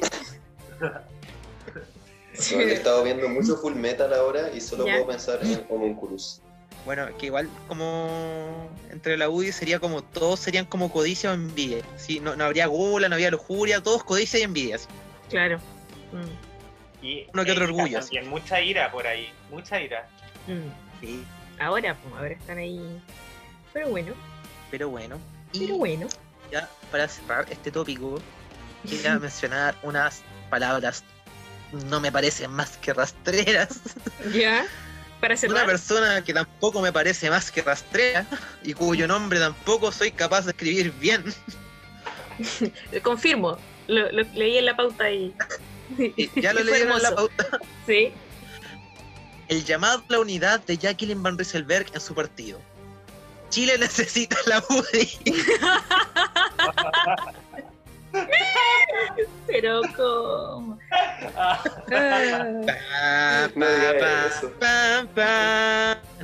Música de Avengers, llega la UDI. UDI ya siempre. Este es un trabajo para. La UDI. ¿Vieron ese meme tan bueno que salía Pamela Giles corriendo? Y la ponían en este video editado que votaba Barbie Rieselberg. Sí. cuando se cayó. Es- eso fue esta semana. Ese fue el símbolo de esta semana. Tal cual. Chile necesita la U. En el piso. Oh, Oye, a propósito de eso también que creo que cabe mencionar que salieron caleta de videos, edits, todo muy bacán. muy Pero mi favorito- ¿Mm? Mi favorito fue el de la versión GTA.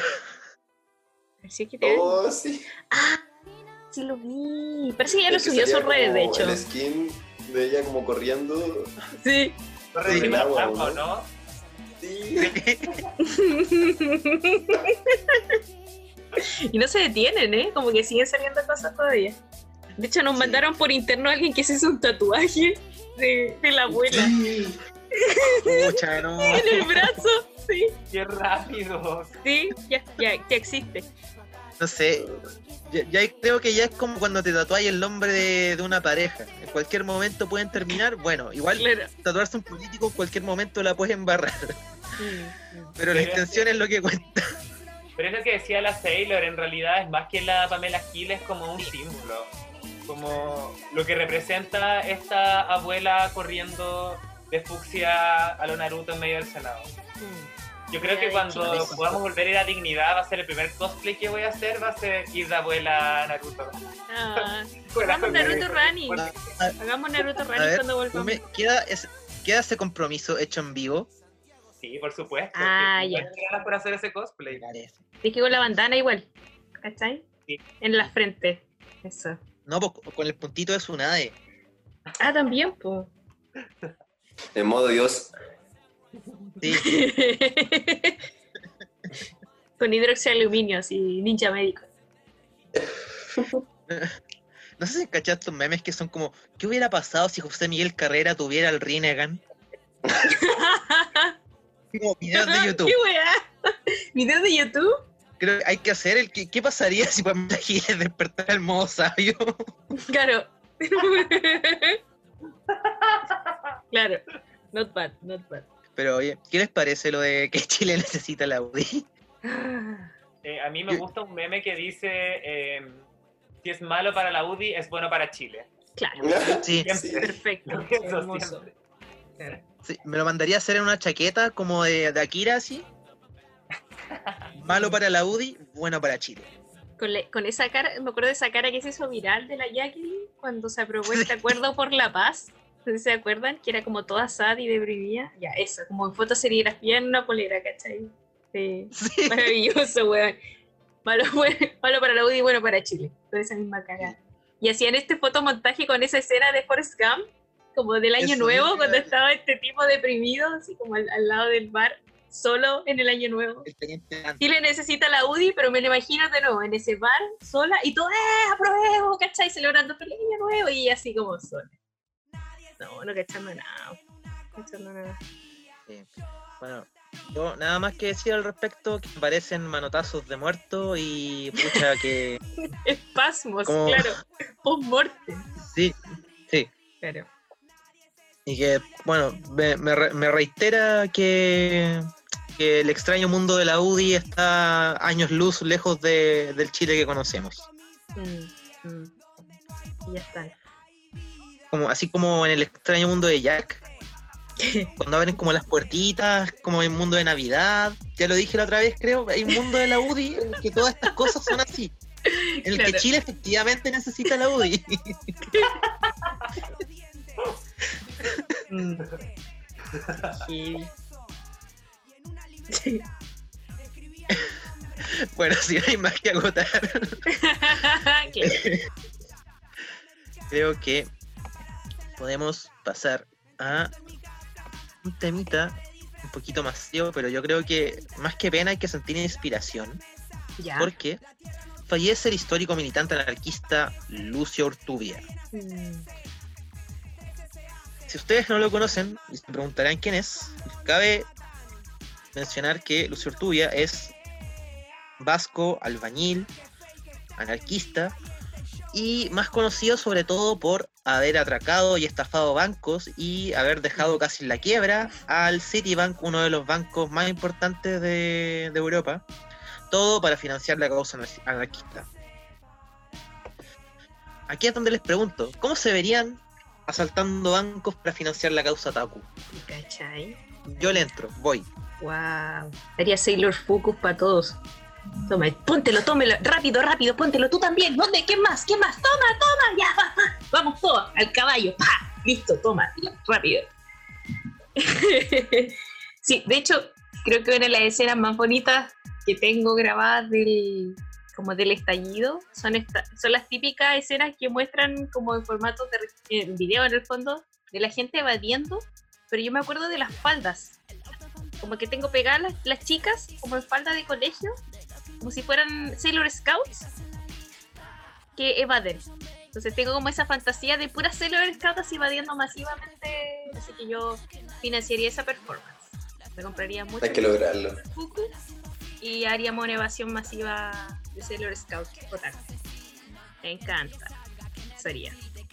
Están invitados. Todo financiado con Banco Estado. Exacto, pues no va, a- no va a pedir fondar a esa wea, pues no va a pedirle plata a, la- a los asesinos del Estado para esa wea. pues, No, pues no con mi hijita. Oye, yo quiero reclamar acá en vivo porque yo, mi- yo me te veo muerta de la risa, así que Sí. prende ese micrófono, el público merece saber Sí, me encanta. sí. Que me río súper fuerte, entonces voy a estar metiendo en el la gracia. Claro. Yo me acuerdo que eh, yo, yo, yo conocí a este personaje por una frase como muy increíble que tiene. De hecho, me la, me la mostró un profe hace tiempo que él decía que, que era robar un banco al lado de fundar un banco. Oh, Eh, entonces, como, ¿qué me están reclamando en el fondo a mí? Cuando en realidad, ¿qué es lo que están haciendo ustedes? ¿Cachai? Eso, esa frase que tiene este tipo, como esa insignia, la encuentro así poderosísima. O sea, primero, ¿cuánto vaya a robar? Y, y segundo, ¿qué, qué, qué esto de... En el fondo, ¿qué, qué daño le estoy, le estoy haciendo al sistema? ¿Realmente le estoy haciendo daño a este sistema? Entonces, bueno. Yo creo que eh, mm. justamente es de los ejemplos que más sirve para reivindicar lo que es la recuperación. Mm, mm. Y en este caso, pucha, primero yo creo que destacar a una persona que logró salir tan invicto eh, eh, en, en tan noble hazaña. Sí. y ver, por ejemplo, que hoy día también se estuvo postea- posteando harto, sobre todo, obviamente, páginas anarquistas, eh, portales, colectivos, y es un gran ejemplo a, eh, a seguir, en cierto modo, respecto a lo que es recuperación, a lo que es autogestión, Mm, eh, lo que es organización anarquista, yo creo. mm. eh, personajes de los que hay harto que aprender y también quisiera mencionar y recomendar, bueno, Ya. tendremos más tarde la sección de recomendaciones, pero ahora quisiera recomendar un documental que de hecho se llama Lucio, Ah, bacán. Ya. que, que que a propósito de la historia de este caballero. Buena. Ya, perfecto. Y gran inspiración y aguanta el compañero. Pues siempre la tenía súper clara, ¿no? Acá el tema del sistema. No nosotros. Y todo lo que es el Estado, que, bueno, hay un artista visual, se llama Santiago Sierra y dice, el Estado son ustedes y sus amigos. Y ya, ¿no? No somos nosotros. Entonces creo que Claro. esta frase del banco refleja demasiado bien eso. Ustedes son los bancos. ¿Y nosotros qué somos? Bueno, intentando sobrevivir. ¿Cachai? Así que eso. Lo alabo, lo celebro y lo recuerdo.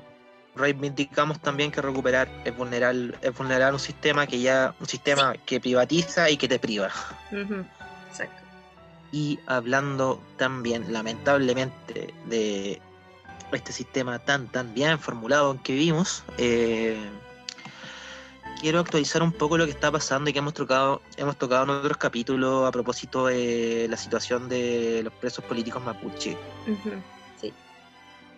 porque hay varias cositas que mencionar, encuentro que bien importantes. Eh, hay una en la que no me planeo detener mucho, pero sí creo que es importante mencionarla, porque no es noticia, sino que es entrevista, que ojalá la puedan leer a detalle, la entrevista que hizo interferencia a la viuda del Penny Chowkill, Ya. Wow. que sobre todo se recalca, se recalca el abandono que tenía el Estado respecto a la investigación de, de ese caso. Y quería primero mencionar que se hace, bueno, esto del ciudadano, hacen llamado urgente al relator de pueblos indígenas de, las de Naciones Unidas por situación de presos mapuche en huelga de hambre. Por comunicaciones, Observatorio Ciudadano, un- una comunicación especial, haciendo un llamado urgente al relator especial de pueblos indígenas de Naciones Unidas, Francisco Cal, realizaron la coordinación de organizaciones de derechos humanos de la Araucanía, en conjunto con el Observatorio Ciudadano, pidiendo su intervención ante la huelga de hambre que por más de 70 días mantiene nueve presos eh, políticos mapuches recluidos en la cárcel de Temuco y Angol, a los que se sumaron el pasado 6 de julio otros 11 presos mapuches en la cárcel de Levo.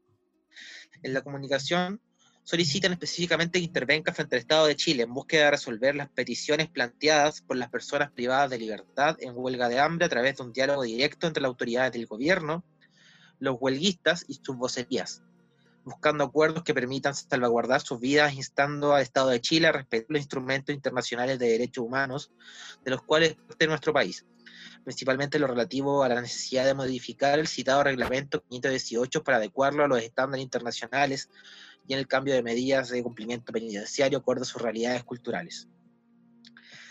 Esto respecto a todo, todo respecto a que en el fondo puedan regresar a su regue Mm, junto con dar cuenta de la delicada condición de salud de los huelguistas, que han perdido en promedio 20 kilos de peso y que ya han comenzado a presentar síntomas como cefalea, náuseas, vómitos recurrentes, intolerancia a los líquidos, calambres insomnio, acreditadas en las diversas certificaciones acompañadas, informan sobre las demandas planteadas por los huelguistas para que el contexto de pandemia respondiendo a los pronunciamientos que han formulado organismos internacionales, eh, se realice un cambio de sus medidas cautelares y la forma de cumplimiento de sus condenas. Finalmente, en cuanto al reglamento del ministerio, bueno, es mucho más extenso claramente el comunicado, pero atiende a algo que incluso medios independientes han destacado estas semanas, que es la, la nula intención del gobierno de negociar ante este sí. caso. Y el silencio en ese pronunciamiento, que ha sido tremendamente violento. Creo que es como esa abstinencia a, a cualquier acción, la que me parece terrorífica. Ningún pronunciamiento de nada, ni siquiera por el tema. O sea, nada, nada. Y hay gente que puede morir eventualmente. O sea, como lo que está pasando ahora con el mismo Machi Celestino, que lleva una huelga muy extensa. Llevan 76 días. 76 días ya. Wow. Si dentro, eh, paréntesis, como por si la gente no sabe, va, lleva eh, en un curso de una condena de 18 años por eh, el crimen del matrimonio Lusinger Mackay. Sí. Bueno, también lo comentamos capítulos anteriores Mm, del podcast, el enigma de los últimos comunicados, en lo que incluso hay una situación en que se plantea como posible escenario su muerte. Sí, Sí. sí, sí. De hecho, salió un titular un poco uf, complejo eh, que decía que ya el Machi estaba asumiendo que probablemente iba a perder la vida eh, en esta causa. Ante el silencio, el silencio de todas las autoridades, incluso, como ya mencionaste, teniendo en cuenta que hay acuerdos internacionales que protegen estas situaciones, no haciéndose cargo de ninguno de esos tipos de acuerdos y ni siquiera pensando que aquí hay una vida involucrada. Entonces, bueno. Ah, También acotar, mm, eh, bueno, esta noticia es de ayer, 17, ya. de capuchainformativa.org. Machi Celestino Córdoba fue trasladado de urgencia por descompensaciones ligadas a extensas huelgas de hambre. Mm, Eh, hay que destacar que la situación de salud del Machi. Ah, no. Anoche Celestino Córdoba debió ser trasladado de urgencia hasta el Hospital Intercultural de Imperial. Debido a su crítico estado de salud a 74 días de huelga de hambre, el Machi, preso político, condenado por el caso Luxinger Macay, como comentaba Torti, eh, está exigiendo al gobierno que aplique el convenio 169 de la OIT y adecue los procesos judiciales y carcelarios de los presos políticos mapuche, como disponen los artículos 8, 9 y 10 de dicho tratado internacional. Hay que destacar que la situación de salud del Machi se encuentra profundamente mermada, no solo por su, por su más de dos meses que lleva sin ingerir alimentos, sino que también por las secuelas que en su cuerpo las cuatro huelgas de hambre emprendidas por él anteriormente. Todas se marcan en la búsqueda de mayores grados de dignidad para los comunistas mapuche que están presos por participar activamente en las reivindicaciones territoriales de su pueblo. Desde su vocería, Giovanna Távilo eh, hizo hincapié en que una respuesta concreta de diálogo del gobierno es urgente. El gobierno nos debe dar la oportunidad de conversar y explicarle que el Machi es una autoridad espiritual nuestra y que mm, no se puede morir, porque si se muere van a tener que asumir los costos que significan la muerte de una autoridad espiritual mapuche y de los Peñi Tangol. Desde el gobierno no se han acercado a ninguna de las dos partes. ¿Qué están esperando? ¿Que se muera Exacto. uno? Mm, Y además, igual, ahora lo que se está pidiendo es que el Machi Celestine- Celestino pueda eh, eh, proceder a cumplir eh, su condena y su huelga eh, en su casa, su domicilio, que sería en las tierras eh, ancestrales. Y, y es súper brígido que hasta la vocera dijo que estaba en un riesgo vital, ¿cachai? Eso significa que mm. pasado mañana se puede morir, ¿cachai? claro. Cualquier Y- momento, en el fondo. Mm, Sí.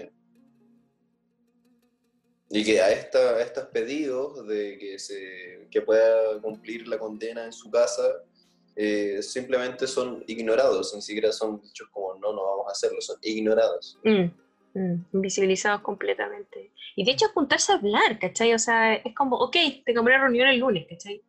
O sea, con eso podríais salvar la vida de una persona. O sea, No, no es más que ese, es como un microgesto que puede ser tremendo. Y, y no, y no ocurre, no ha ocurrido en tanto tiempo. Y probablemente, escucha, probablemente puede que esta persona fallezca.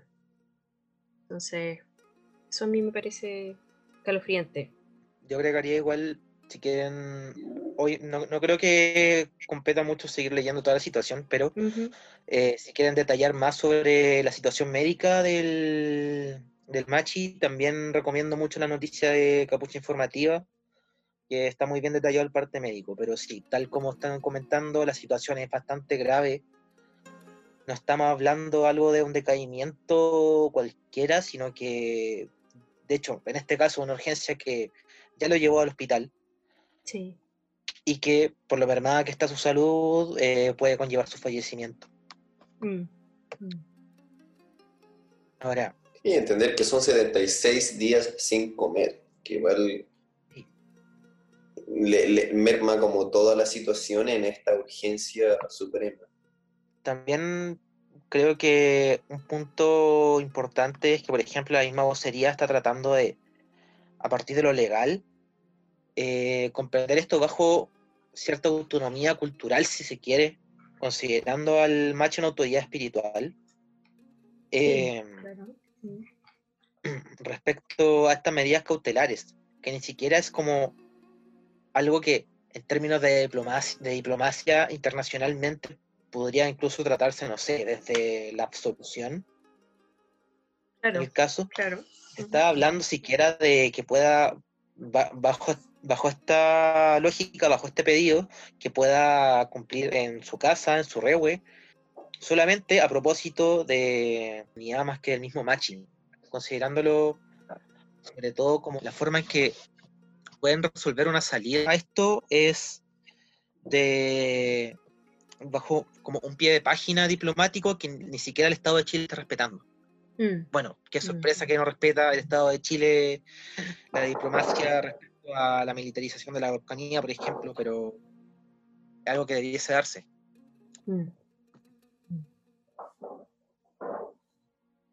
Ahora, también eh, siempre creo que tengo la costumbre de las noticias un poco más esperanzadoras dejarla para el final del tema, pero eh, quisiera comentar igual que, eh, esto lo leo, de hecho, para pillar las noticias lo voy a buscar en fiscalía de Chile.cl, que por hipertensión modifican prisión preventiva de imputado detenido con fusil de guerra, escopete, fusión entre que estamos hablando de que se cambió la medida preventiva de, del Peñi Carlos Pichún ¿Ya? y que pudo volver a su domicilio Ah, con bueno. esta nueva medida preventiva. Ya, bacán. Eso sí, pues ven, ¿qué, tan, qué tanto cuesta, weón? Si, si esa es la weá, si todo esto es voluntad política, como lo que decían con la FP, no, no se puede ca- cambiar, hay que cambiar la constitución. Y ahora, pucha, se están haciendo reformas constitucionales, parece que bastaba solamente un, un cierto tipo de voluntad y ya. Acá es lo mismo. La vez, mismo, ¿qué voluntad mm. política esperáis de quienes elaboran el montaje? También. También. Mm, Sí, a mí también me pasa eso con el mm. Caso del Celestino, ahora también como de que lo veo súper difícil de que lo dejen salir por expresamente porque saben quién es, ¿cachai? Y saben qué representa, Exacto. De nuevo el juego de los símbolos, ¿no? claro. Mm, mm. Pero bueno, también es una noticia, como todas, que va a estar en actualización. Sí, vamos a estar atentos a eso. Esperemos que ojalá, sí, esperemos que ojalá haya mejores resoluciones, por lo menos, Mm. considerando que hablamos de la integridad y salud de personas. Sí, Y pucha, yo creo que falta caleta para poder siquiera hablar como de cambio en esta en esta lógica de criminalización, pero la lucha por lo menos está siguiendo. sí. Mm. No, y, y yo creo que también el estallido aportó de alguna u otra manera a que mucha gente también dejara de criminalizar el movimiento mapuche y empezara a entender que efectivamente había un cierto tipo de corrupción y violencia desde carabineros, desde la policía, desde los políticos, desde los militares, y que eso no era un invento, y que parece que estos pueblos no eran los terroristas. Entonces, por lo menos yo creo que ha habido al menos dentro de la sociedad civil un cambio de mentalidad en, la percepción del pueblo mapuche. No, obviamente que no de todo el mundo, pero creo que al menos, ya que estemos hablando de esto, me parece, sé que es insuficiente, sé que tremendamente insuficiente y, y quizás hasta complaciente lo que estoy diciendo, pero ya me parece, pucha, valioso que, que estemos hablando de esto. Pero eso, También eh, aludiste al impacto que ha tenido esto eh, a propósito de la revuelta. Mm, Y creo que cabe mencionar ya el siguiente tema que tenemos en pauta. ok. Porque no estamos grabando un día cualquiera, no, pues, no estamos grabando- cualquiera. estamos grabando 18 de julio. Sí, nueve meses, nueve meses ya del, del tercer impacto. Caleta. Ya nueve meses, o sea, estamos a punto de parir. Eso siento yo, como que estamos en la sala de parto, pujando, pujando, pujando, ahí ya no más FP, pujando, pujando, pujando, final CAE, pujando, pujando, pujando, libertad a los presos políticos. Así que ojalá salga y con toda la energía. Bueno, hay unas noticias no tan lindas que comentar, como que, por ejemplo, fuente del desconcierto, a nueve meses de estallido social, las voces de la movilización acusan retraso en investigaciones de fiscalía. Que también es un tema que se está utilizando con la pandemia. Esto, por ejemplo, nos ha tocado compartir información sobre casos de personas no sé, recuerdo el último que nos llegó de una persona que simplemente estaba como recogiendo unos papeles de lo que se saqueó en una municipalidad y por eso le están inculpando un incendio de la municipalidad. wow. También creo que a propósito de este aniversario podemos sacar conclusiones de cómo estas semanas y al menos desde el mes pasado hemos visto estos rebrotes. Sí, como estos antecedentes de, de supuesto segundo estallido. Y creo Claro. que, que tiene un poco contra, la, contra las cuerdas justamente a- al gobierno, como una suerte de amenaza social, de vida amenaza social, ¿no? De, de todos estos brotes y todas estas manifestaciones espontáneas, los cacerolazos, las barricadas, como hay una sed como súper presente todavía de, de eso, como, o sea, según yo el estallido no ha pasado, ¿cachai? Que todavía Claro. estamos en el estallido mismo, de- del- del modo en que podamos, pero seguimos, ¿cachai? Con- Con esto, con esta ira, que no, no, no se ha ido, sino que se ha ido como transformando, variando, sale de alguna forma, de otra, qué sé yo, pero, pero igual es súper bonito, no sé, había una foto demasiado increíble, que era una caja de las cajas que te está dando el gobierno, pero vacía obviamente, y estaba puesta en una barricada. ¿Cachai? La encontré, o sea, la observación del tipo que sacó esa foto, como quemando, quemando, ay, como aquí, aquí te tengo tu ayuda. Ahí está, ¿cachai? Haciendo una barricada. Increíble esa foto. Creo que refleja súper bien lo, lo que está pasando. O sea, seguimos en esto. Seguimos en esto, seguimos forcejeando, seguimos forcejeando, ya, ya nos politizamos. O sea, como que de eso no hay vuelta. ¿Cachai?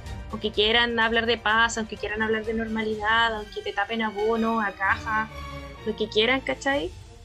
O sea, creo que ya, ya hay un cambio.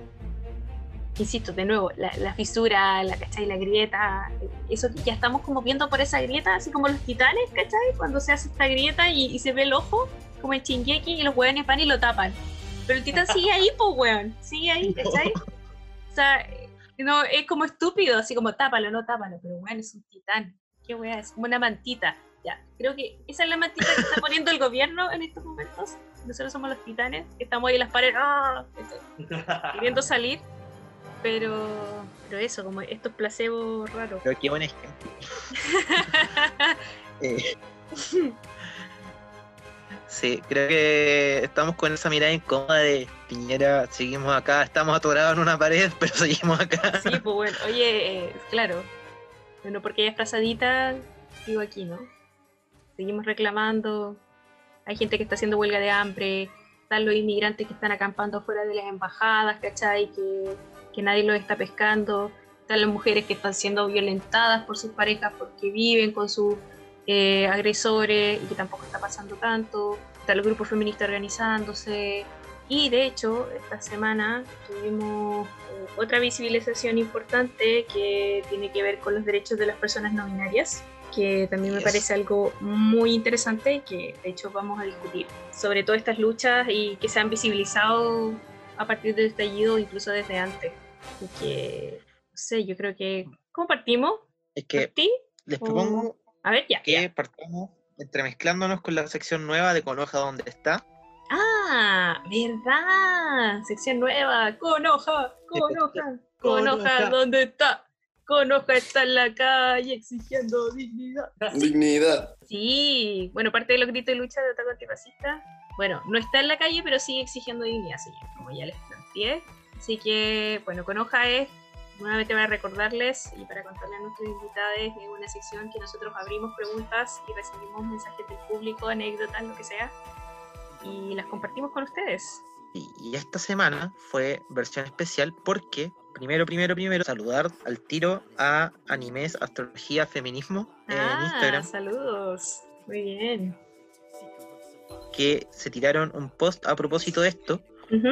Y yo simplemente eh, seguí con la dinámica de personajes no binarios en el anime y en el manga.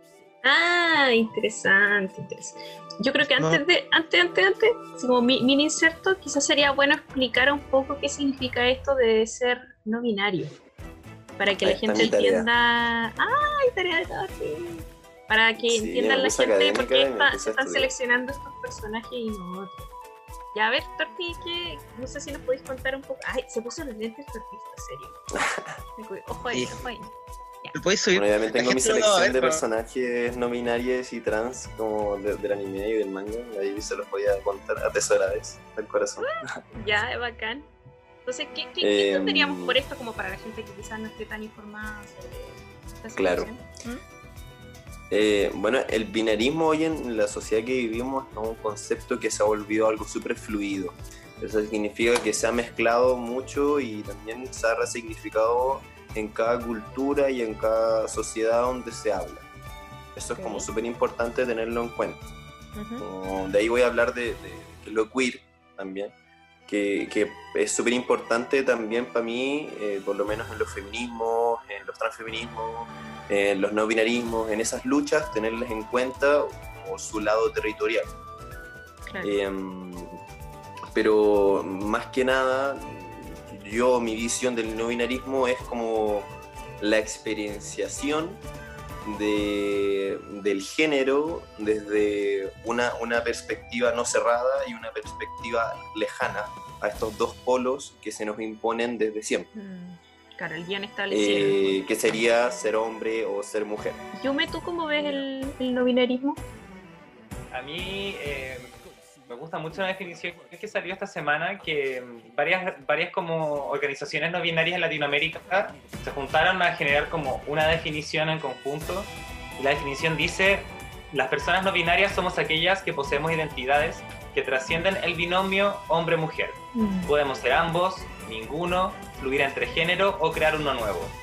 Yo creo que esa es la mejor forma de definir el, el no binarismo, que es que tú eh, te das cuenta que en realidad todos vivimos en un espectro, que no puedes ser Mm. como parte de dos polos y que entre ese espectro tú puedes ser cualquier cosa, no ser Claro. nada tanto. O sea, está el blanco, el negro, pero ¿qué pasa con toda la gama de grises en el fondo? Sí. Está perdiendo toda esa escala. en alguna parte de la gama de grises, en Mm, algún lado no mm. está. Razón. Oye, Sí, es súper interesante y al final como, la, la- como tú- de hecho yo era un punto que quería tocar mucho que es el espectro, como esa idea como de, de que no es como el no binarismo como ya yo no soy hombre, no soy mujer, entonces como soy no binario, ¿cachai? No, el no binarismo, por lo, por lo que decía, como es, es un concepto fluido, un concepto que proviene como de una identificación de muchas identidades variopintas eh, que no, no están asignadas, ¿cachai? Y eso significa también que de, de por sí el no binarismo desde siempre ha luchado con la idea de la categorización. Pero el no binarismo hace esa pega de decir como ya, bueno, ya funciona su mundo culiado así, entonces háganme un poco la, la manito. claro. O sea, en ese sentido, ¿ustedes creen que se puede ser no binario y apolítico? Igual ahí entran como percepciones personales, pero yo Ya. creo que el, el no binarismo está como arraigado a la política porque Ya. es como una lucha súper combativa, ¿cachai? Y el no Mm. binarismo no nace como de, del weón que está en su casa viendo tele, como ah, mientras atiende a su nana, ¿cachai? No, el no binarismo nace de las marginalidades, ¿cachai? Y, y por lo mismo, no solamente de su nacimiento, sino de su realización, significa como un- una weá de decir como yo no voy a caer en las categorías que tú me imponís, ¿cachai? Como yo Mm, quiero ser yo nomás, quiero poder fluir. Yo creo que el no binarismo es como una postura súper política ante la vida porque es decir, este sistema binario que deviene del sistema patriarcal, que todos estamos luchando en contra de él, eh, no me representa, porque como no me representa, yo voy a autorrepresentarme y al autorrepresentarme estoy haciendo súper un statement político y estoy súper Mm. diciendo, mm, no estoy de acuerdo con esto y, y no lo voy a vivir además, como que no me representan y no me dominan y, y yo creo que es imposible como decir, ah, soy una persona no binaria, pero soy una persona política, porque, porque no se puede, porque finalmente tú ya estás haciendo como, ya estás haciendo un discurso político al decir soy una Mm. persona no binaria, no te estás encajando, eh, especialmente en una sociedad, por ejemplo, como la chilena, donde las personas no binarias no, pueden- no están representadas en el carnet de identidad. claro. Por lo mismo Claro. hablaba un poco como de la territorialidad, de estas como vivencias, ¿cachai? Como que siento que es como súper importante también como entender de que el no binarismo en Latinoamérica, por ejemplo, es como una weá que se arraiga completamente. Quería introducir un tema que es la interseccionalidad, Ya. que, que, que el no binarismo nace de la marginalización y la, la violencia. Como el no binarismo no nace de un estado como de quiero solo sentirme como identificada para ser feliz, sino como necesito sentirme identificado porque este sistema me está violentando Mm, y sistemáticamente, mm. obviamente sí. Yo lo veía así justamente porque es como el, el no binarismo es casi como un manifiesto de, de disentir, como de una identificación hegemónica todo el rato, po. Como que uno es prácticamente un discurso y esta decisión es como tomar posición, eso, eso siento yo, como tomar posición política, siento yo, aunque uno no lo quiera, aunque quizás ni siquiera uno empiece con esa conciencia, quizás pero creo que quizás probablemente se va dando mucho más naturalmente y vaya entendiendo que tenés que... Porque es una activación crítica en el fondo. Tu identidad termina siendo como una activación crítica. Entonces, claro, me, me pasa como un poco eso, como que incluso, incluso me atrevería a decir, y esto ya quizás es más prejuicio, pero que quizás incluso más que otras disidencias, porque una persona, la gente puede leer quizás más fácilmente a un chico que quiere ser una chica trans y dice, ah, mujer, o una chica que quiere ser un chico trans y dice, ah, hombre, porque tiene las categorías, ¿cierto? Va, va, a recurrir a estas categorías estandarizadas para clasificar a esta persona. Pero ¿qué pasa en estos lugares? Que son como, entre comillas, los entre lugares, donde la gente ni siquiera tiene esas categorías y parece que de verdad como que tienes que empezar a resignificarte, o me imagino que incluso a pegarte tu discurso, lo que sea, ¿no? Porque también esto conlleva muchas preguntas me imagino, ¿no? Como, como del otro, de, ya, pero ¿qué eres? Ya, pero ¿qué es nada? Pero nada, como que buscar como la etiqueta, la categorización como constante, como, como sobre, sobre nombrarte. Entonces, me imagino que eso también debe ser complejo de, de vivir, no, no sé cómo lo ven ustedes. Eh, antes de eso igual quería decir como de que es súper importante algo, como rescatar algo que tú dijiste, que, algo, que es algo que se da como naturalmente. Y como igual es importante entender que, claro, sí, el, el no binarismo es algo que se ha dado hoy día en el contemporáneo, de hecho como de contrastar políticamente y querer hacerlo, pero siempre ha sido algo que existe. Mm. Onda, en México tenía ya los ma Majus, creo que se llaman. Eh, en Chile, aquí en, en, en los mapuches tenía, en Mapuche tenía ahí a el Machillengue, ¿cachai? Sí. Que, que, eran seres que no se identificaban sexualmente. Claro, que tenía dos ¿sabes? almas. Que no se identificaban a su sexo biológico. Mm. Entonces, como hay un, hay un montón de, como de, de, de, espectros que nosotros no concebimos del no binarismo. El no binarismo también, cuando fue implementado, o sea, cuando, cuando, se, cuando salió a las puertas en 1980, fue un movimiento que así, hasta por el mismo movimiento eh, LGTB, fue como como, hey, como ustedes están luchando en contra de nosotros, ¿cachai? Como que nos, nos los tildaron de radicales, wow. como que se violentó al mundo. Yo también he escuchado que hay gente que, que ve esto como una etapa, como que no lo ve como una sí. identidad, así como que, no, es que tú eres no binario porque estás todavía transitando y luego vas a llegar como supuestamente, como si estuvieran perdidos. Y, y eso es porque hay, hay, una construcción como psiquiátrica de todo de, de, del no binarismo que hace mucho tiempo no me acuerdo cómo se llama el psiquiatra culiado que llegó y dijo que esta era una enfermedad que se llamaba la disforia de género. Mm, sí, sí, sí. Que la disforia de género es como una condición psiquiátrica cuando tú no te sientes concorde con el género biológico de tu cuerpo, con tu identidad de género, y por lo mismo como que tenés rabietas, ¿cachai? Como que te volviste una persona súper disfórica, como. Como violenta, ¿cachai? Y también eso como que salió de la mano cuando eh, el movimiento no binario fue como como criminalizado. Wow. Y bueno, también acotar que eh, la disforia creo que hace súper poco se sacó del DCM5, ¿no? Sí, sí, yo también tenía entendido eh, bueno, relativamente poco tiempo. Mm. Entonces, también es un, de por sí la, la, disforia, que es algo que se acota, por ejemplo, a las personas trans dentro de esta, dentro de esta patologización también. Eh, algo que hace súper poco se está sacando incluso el estigma médico, si se quiere. Mm, mm. No hay psiquiátrico y todo, ¿no? Claro, tenéis razón. Mm. Quizá ahora podríamos bueno. mencionar a los personajes, ¿no? Ahora que ya entendemos quería, un poquito quería mejor. como pegarme en mi momento académico y, y Dale, ya, perdona. es tu momento. Dale, Torti. Tum, tum, tum, turutun. Tum, tum, tum. Claro. momento violines, académico. violines. Ya.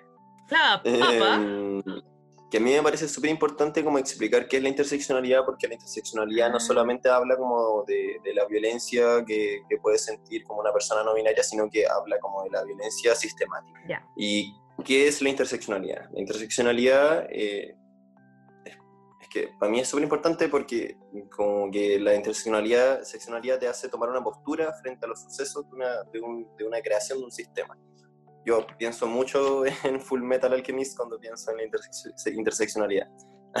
la interseccionalidad en, en, sí es como una, una, forma de violencia que proviene de muchos tipos de violencias que puede vivir una persona, ¿cachai? Como una persona puede sufrir miles de tipos de violencia mm. y, y esos tipos, miles de tipos de violencia son productos de este sistema que te impone tanto, tanto tú decías así como, no sé, eh, violencia racial, de clases, de género, como, como claro, todos estos cúmulos claro. de, de, lugares que, de los que uno ha atacado. Ya, entiendo.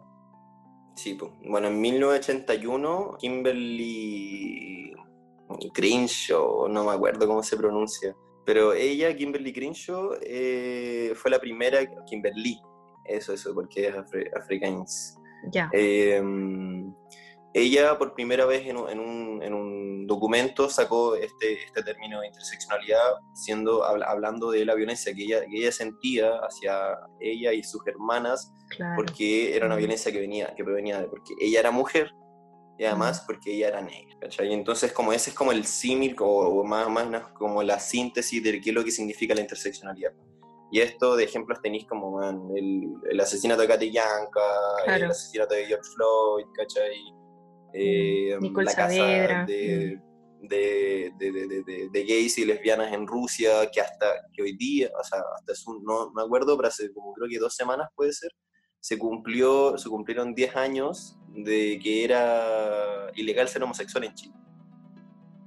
Mm. Eh, y hay miles de violencias sistemáticas que, que nos rodean, que están súper entrelazadas, ¿cachai? y que provienen también de, de intereses como monetarios, más que nada. ¿Cómo eso? ¿Por qué intereses monetarios?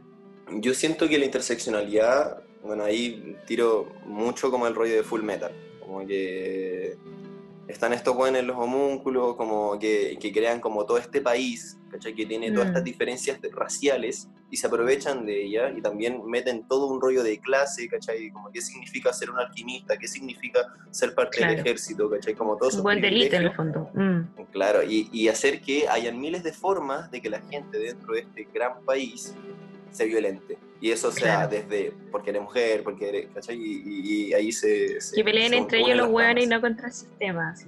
Claro. Wow. Sí, pues y al final es para generar que las minorías tengan menos poder, pues, ¿cachai? Como que Mm. las minorías no entiendan que son parte de la comunidad y yo creo que eso es lo más duro de todo, como quitarle poder a la comunidad. Me gusta mucho la analogía con Full Metal Alchemist. Vean Full Metal. Oye, tiene mucho... Hablando de personajes, ahí tenemos a Garfield, que es el amigo este Ah. como medio trans de la de la, de la amiga de, de, de Al- Alphonse. Ay, me encanta mucho Garfield. como este hombre súper musculoso, como grande, súper tonificado y como súper sensible, como con una florcita en el pelo. Sí, Y, y como que le habla sobre amor y como que le aconseja y le dice como, bueno, tú que estás tranquila, como respétate. Y es como, Ah, empodérate, amiga. Oh. Como decir el Ah, personaje como- de Jojo, como Mm. súper musculoso pero súper femenino. Sí. Con ese Gol. desenterito, apretados ceños al cuerpo, me encanta. Sí. Pero ya yendo a la sección de hoy, ahora nos faltan los personajes. Yo hice mi tarea, Cash. Ah, ya, ya, ya. Detente ahí, Hay un manga muy bueno, muy ¿Ya? premiado. Tengo a mi otro personaje que es. eh, ay, no me acuerdo cómo se llama esta niña de Zombieland Saga, que es una niña traba. Sí. Eh, ella la encontró sensacional. Porque tiene como este pelito que es como medio de mar, es muy bonito. Después está eh, Tatsuya Matsubara, que es de Saints Gate, que como que de hecho yo creo que Saints Gate como que habla harto de la interseccionalidad porque y como de la visibilidad trans, porque tiene como un rollo de que el personaje principal como que trata a, a, a Ruka, que es esta niña trans, que es Ruka Urshiga, que es la hija de un monje, como una vida súper tradicional, ¿cachai? Como que ella quiere, que, quiere ser libre, ¿cachai? Y como que se le impone todo esto y todo, todo es en la serie que en sus amigues como que lo reconocen como niña. y el personaje principal como que está escrito como por guion que tiene que ser un imbécil. Entonces como que él es el único que lo trata como hombre. Y como que todo el resto le dice como, weón, que, ¿qué onda? Como, ¿por qué estás haciendo eso? Entonces para mí es como un, el, el Monster Night como a la visibil- visibilidad de todo. Oh, Como escuchar esas weas como en los mismos animes. También la idea hoy día es sobre todo comentar respecto a personajes no binarios. Y voy a disfrutar mucho partir con este personaje. Los primeros que apareció eh, en esta recopilación que estuvo haciendo, como decía, animes guion bajo feminismo, guion bajo astrología. De los primeros que recopiló y de mis favoritos, debo decir, Neferpito de Hunter x Hunter. Mm, Y yo quedé para adentro con esa mención porque, o sea, cuando me mencionaron este tema sobre Neferpitu tiempo atrás, cuando todavía ni me leía el manga de Hunter X, porque, pucha, yo no, no estaba ta- ta- no estaba al tanto de todo el tema que hay detrás, pues, de que como canónicamente Nefer- Neferpitu es un personaje que no está ligado a ningún género claro. y que incluso en el uso de pronombres en el manga eh, es confuso, porque de repente se le asocia a figura a figura a simbolismo y figuras femeninas, pero a la vez sigue ocupándose un pronombre masculino. Mm, Entonces está el juego, después se traspasa un poco el anime, que trata de definirlo un poco más como mujer, pero sigue estando esa ambigüedad. Y pensando que también como la obra mainstream que es Hunter x Hunter, que esté como en ese lugar, mm, un personaje que no en un shonen, ¿no? Mm, Claro, en un shonen, claro. causando como esa ambigüedad para el fandom. Bueno, también el otro que cabe de principio, casi como acompañando, es Envidia de Full Metal, porque Ah, Vuelve a ser. este personaje en un shonen, que bueno, quizás Full Metal es un shonen bastante más maduro que otros, pero, pero sigue haciéndolo. Y bueno, es de los personajes que más destaca dentro de esta selección. Esta página destacó también algunos como Dragon Kid de Tiger and the Money o Corona de Soul Eater, pero quiero pasar ya directamente a lo que nos mandaron porque hay algunas que yo creo que están muy conversables, incluso discutibles, y quisiera preguntarle al tiro algo que ya nos envían en respuestas. ¿Qué creen ustedes respecto a Les Hermanes Soldic? Ah, ¿verdad? po? También habían ahí personajes. Bueno, está Irumi y está. ¿Cómo se llama la otra hermana? Bueno, hermane de Kilua. O sea, también está Caluto y Kaluto. ¿Y quién? Aluka. Aluka y claro, es verdad, pues. Habían varios personajes ahí que quizás su género o no quedaba tan claro. De hecho, creo que hubo un problema como en el doblaje, para variar, del anime Sí. de Hunters. Irumi tiene una voz femenina eh, en Latinoamérica, pero en, en japonés como que se le tiende a identificar más con el, con el masculino, ¿no? Bueno, igual Loki, ahora estaba revisando mis fuentes y me salía en la, en la wiki eh, que en el anime Neferpitu es, es de sexo femenino. En el manga se relaciona como una persona sin género. Ah, ya. En el manga está la Bueno, eso magia. también yo creo que tiene que ver mucho como con las visibilidades y como lo, lo, lo- lo avanzadas que están como en estos procesos Mm. como en otros Mm. lugares. ¿cachai? Sí, hay cachado que el, anime siempre es como más conservador en estos puntos. ¿Cierto? Sea, yo lo he notado como también en los. A ver, voy a. Personaje no binario. No sé si han visto Lady Oscar, La Rosa de Claro. Versalles. Ya, po. Hay caleta de diferencia entre el anime y el manga. Y lo, entre- lo entretenido es que, bueno, es una chica que para variar se esperaba que fuera varón, que fue la decepción de su papá, mega machista. Y el papá, así como muy porfiado, decide criarla de todas maneras como un chico, para que herede como la tradición familiar. Y esta es Lady Oscar y y todo el mundo siempre se confunde con su género. Le dicen tú o él, ella, y están como, como que toda la serie es como cómo hablo con esta persona, ¿cachai? ¿Cómo me refiero? Es como, ¿cómo? Pero eres mujer, pero eres hombre, pero nada, nada. Como todo el rato esa discusión. Y en el manga es mucho más ambigua. Como que a ella no le importa, o a ella no le importa, ¿cachai? Eh, le gusta como tener ciertos rasgos masculinos porque así fue simplemente criado pero también experimenta y en algunos episodios se pone traje de mujer y se enamora de un chico y bailan y después se arrepiente porque no se siente cómoda y así, ¿no? Entonces es como todo ese transitar. Y en el anime, bueno, eh, también cabe destacar que este es un manga que está basado en hechos reales, que tiene que ver con, Versalles y, y la decapitación de María Antonieta y la Revolución Francesa. Y cómo a su vez el, el avance de este personaje va ligado a una revolución social. Y eso es muy increíble de, de este manga. Pero en el anime lo relacionan todo el rato con los amores de Oscar, es decir, como que él se había enlistado a esta revolución simplemente por seguir un amante, versus el manga, que es simplemente una resolución que va tomando a través de todas las injusticias que va observando, ¿cachai? Con el resto del pueblo, pero a su vez con su misma identidad. po. Como que siempre es relegado, porque no pertenece a la nobleza, porque no coincide con los cánones, ¿cachai?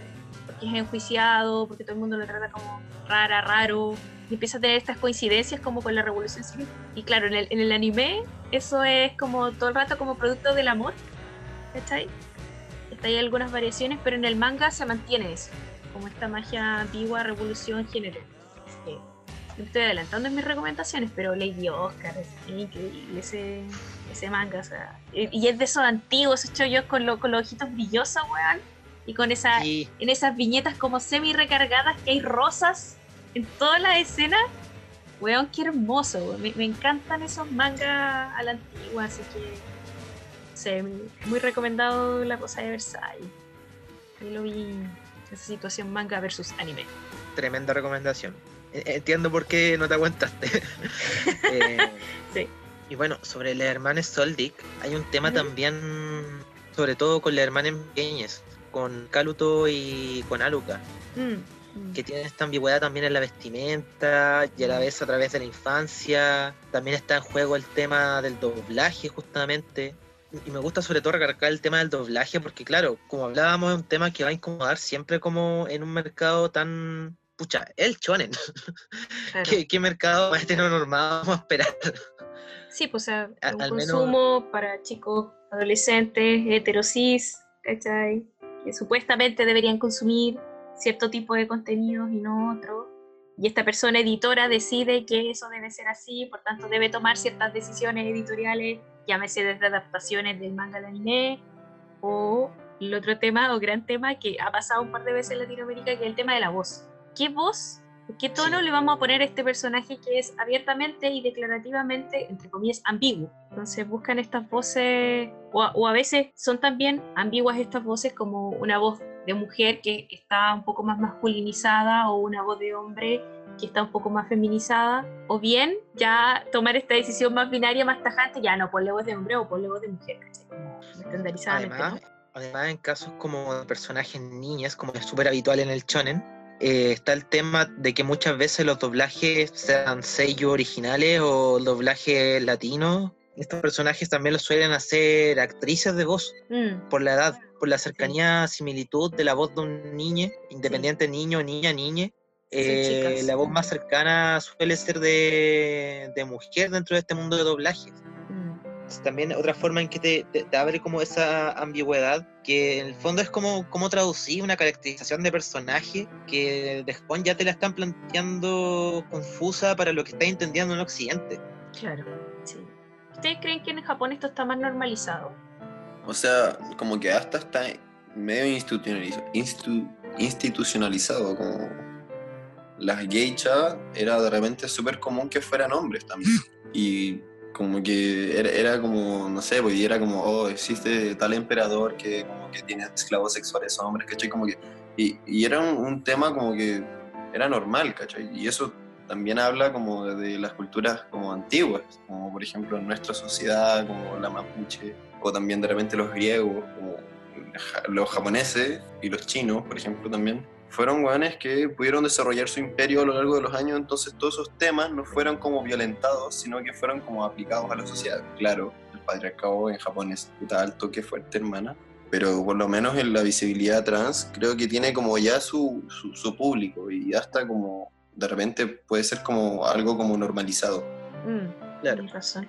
¿Y yo me tú cómo lo veís esto como dentro del mundo del anime o...? Yo creo que Japón es como una- un caso súper extraño porque, mm, por un lado, son súper machistas, no tienen todavía leyes eh, de matrimonio homosexual, están recién Ujú. con unión civil en algunos lugares de Japón, no en todo Japón.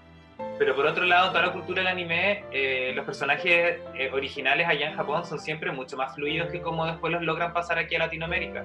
O sea, es cosa de recordar en Los Caballeros Zodíacos cuando en Chile se censuró por años la escena cuando Chon derretía a Yoga abrazándolo. Abrazándolo, sí, a darle calor. Sí. su calor, su calor. Y, en Japón se había mostrado en, hace como 10 años atrás y en Chile tuvieron que pasar muchos años para que esa escena pudiera aparecer mm, recién en la televisión.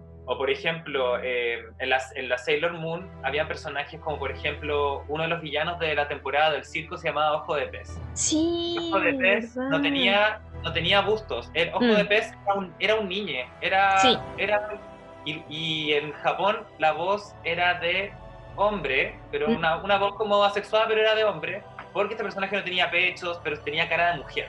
Ese era el problema. Cara de mujer y cuerpo de hombre era ojo de pez. Y el otro problema que había con este personaje era que ojo de pez era niño y tenía una relación con otro villano que también era niño.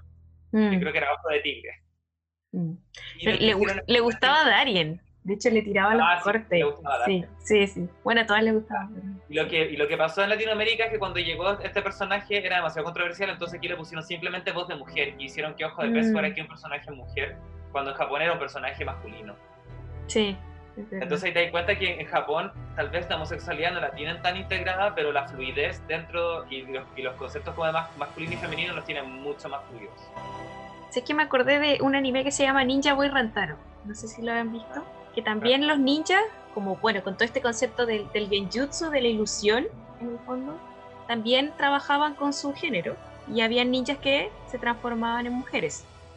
Y en Ninja Boy Rantaro, bueno, se ve mucho eso los tipos van en misiones secretas y se disfrazan de, no sé, mujeres agricultoras o qué sé yo, para ir a hacer esta intervención. Entonces, claro, yo creo que también tiene que ver con, con esta cultura japonesa, ¿cachai? Mucho más antigua de la que uno quizás cree, y que esto ya se utilizaba como, qué sé yo, como herramienta de espionaje, eh, como herramienta de la guerra, ¿cachai?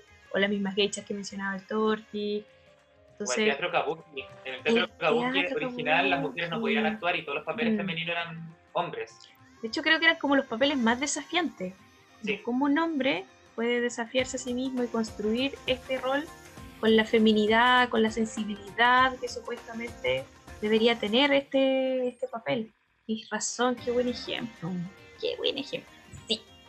Quería también mencionar otro par de personajes igual se nos va un poco encima el tiempo, nos mandan a Hanji Soe de Shingeki no Kyojin y a Gauder de Nanatsu no Taisai, que de hecho yo creo que de las pocas cosas que rescato de Nanatsu no Taisai. Pero ¿Qué personaje de Nanatsu? ¿Cuál era? Eh, Gauter. Gauter, no me acuerdo Gauter. ¿Cuál era El personaje de pelo morado. Ah, ya me acordé, sí, sí, sí. Claro, tenéis razón. También es como una sí. sí, sí. Y yo los que quiero destacar, primero, Yusu de Tokyo Ghoul, este chique que de hecho harto más leer el manga de Tokyo que ver el anime. Mm. De hecho se detalla mucho mejor la misma historia de Yusu. Por ejemplo, este personaje en el manga se detalla más el tema que tiene con la castración. Como dentro de este mundo igual súper gore, obviamente. Mm, mm. Que un personaje que también está súper piteado. Vale la pena mencionar.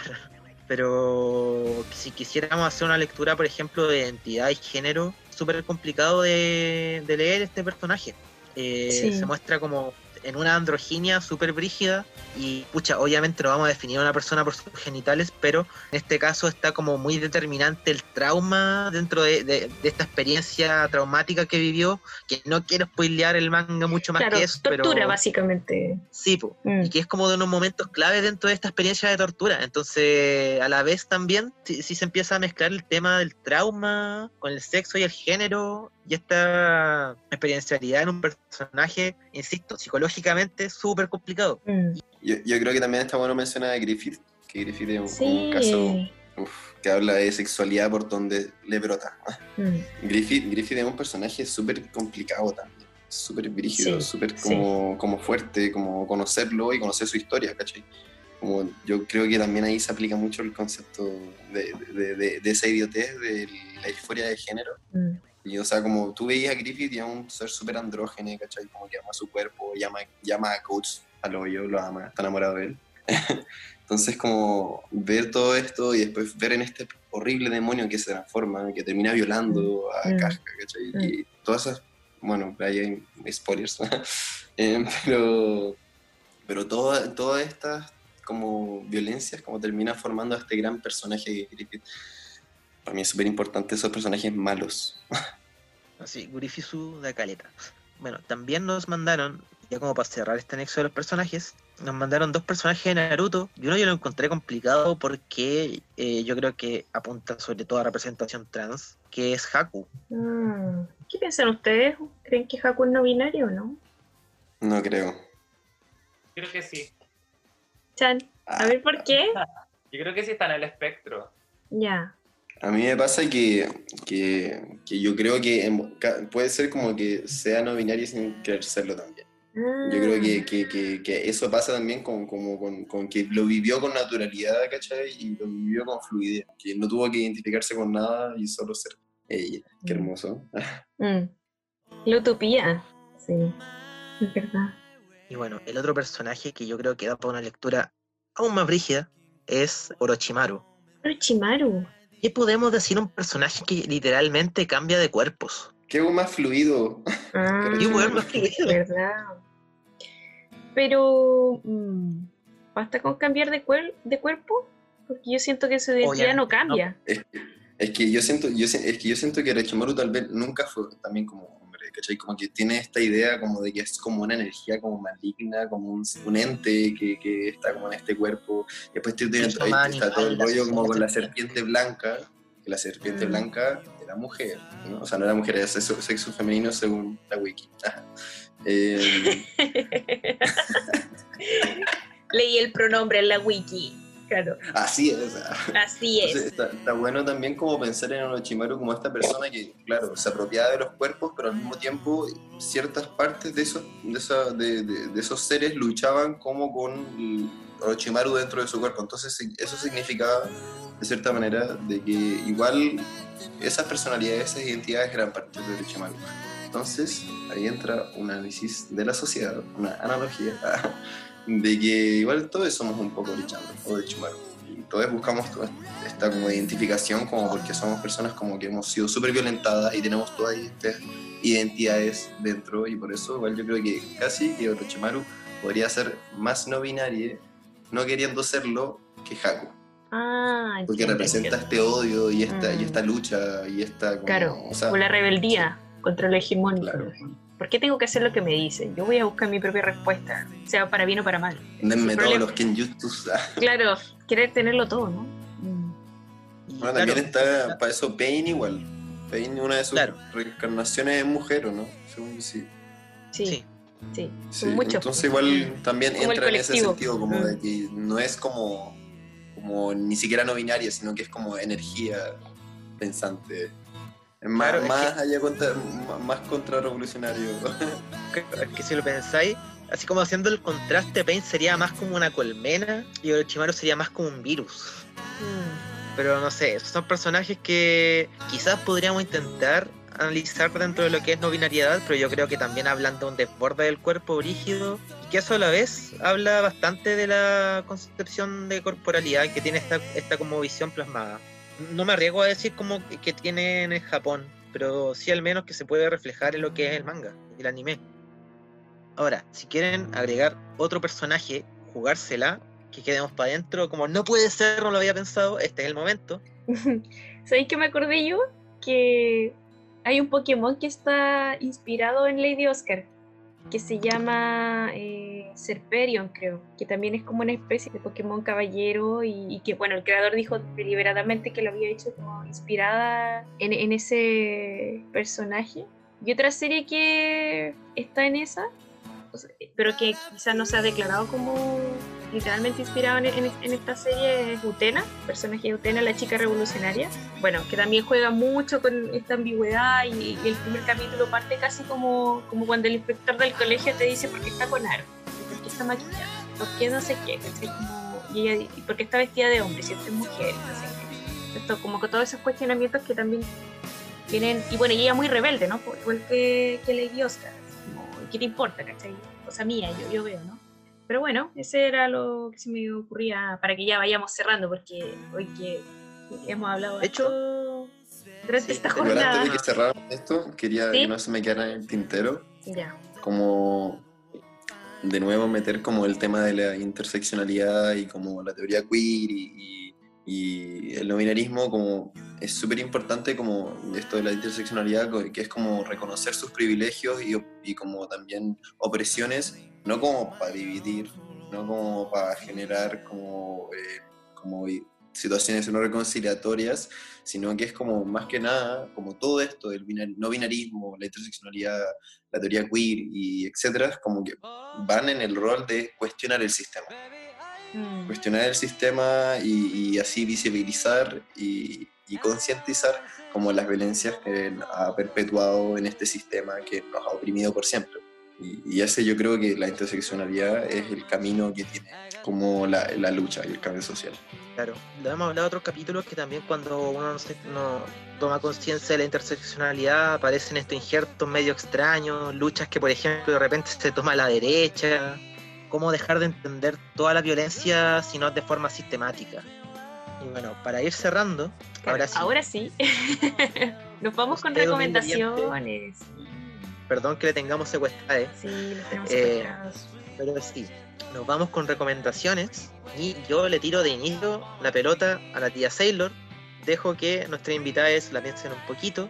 pero tía Sailor, yo usted se preparó, usted lo meditó durante la semana. No, lo que, la recomendación que iba a hacer fue, fue la recomendación que ya spoileé, lamentablemente, que es Lady Oscar. Y insisto, es un manga que mezcla el género con la revolución y me parece que es de esos, si a usted le gusta el chollo, véalo, es de esos mangas canónicos que hay que verse y leerse sí o sí. Así que ahí nomás la dejo, por favor véalo, muy buena esa serie. No sé quién más quiere continuar. Yo una serie que vi ahora en, cuarentena em, es Promise Neverland. Buena. Hace tiempo que no me atrapaba un anime así como que siento que no tienen tantos capítulos o ningún capítulo de relleno. Creo que eso lo mm. agradezco, que un mm. anime, como que todos los capítulos sean interesantes y tengan un giro. Y eso no le tenía mucha fe y me recordó igual un poco a Shinjeki, así que a la gente que le gusta Shinjeki se siente un poco viuda de serie, puede probar Hoy pasa todo eso. Buena recomendación. ¿Por ti? Ya, yo tengo dos recomendaciones. Ya. Una japo y una no japo. una gringa. eh, mi, mi, mi, recomendación de manga es Wandering Sun, como lo hablé antes, que es un manga de Shimura Takako. Y es una historia como, o sea, un manga que salió súper premiado en su tiempo, a ver, fue el 2011, que era un manga como que tenía como rollo como la, la conciencia social, como la conciencia social específicamente en un punto que era la violencia que viven las chicas trans y específicamente como en el grupo de niñas, como no solamente como en adultos trans, sino como en niñas trans. Este es un manga que tiene dos protagonistas, que son Litori y Yoshino, que son dos niñas trans, uno biológicamente hombre y otro biológicamente mujer, que están como, intercambiando sus roles. Y es hermoso, es hermoso, es, muy lindo, mm. yo, lo, yo lo amo mucho. Bacán. Sí, y mi recomendación gringa, hablando de interseccionalidad, es un docu que se llama Paris is Burning, que eh, se trata sobre travestis que viven en New York, eh, donde es como una como gran comunidad, donde viven como artistas rechazados, como estos trabas, eh, como unos antifa, y como que todo este grupo se conglomera, que son como puros rechazados por el sistema que, que, están como viviendo juntos, es como una, una vivencia como muy rata, pero como al mismo tiempo como súper como, no sé si es como, no, no quiero decir digno, sino que es como fabuloso. sí, fabuloso. Ya, bacán. Es de la escena del voguing, de hecho, es como nace el ballroom y cómo, desde la ah. identidad trans y desde lo queer eh, nace como la escena la escena que finalmente le da como paso no solamente a la canción Vogue de Madonna, sino como a, todo lo que conocemos ahora como bailes, ritmo y, la cultura pop. Nace de ahí el drag, el transformismo como lo conocemos hoy en día. Todo nace de esa escena del ballroom que se ve en Paris is Burning. ¡Wow! Ya, qué bacán que la caché. ya, a verla entonces. ¿Y, comandante? Pucha, yo me quería tirar, o sea, quiero tirar una recomendación. Uno, Yaguara, que estuvimos viendo en Twitch el otro día con Sakura, es un poquito complicada de pillar.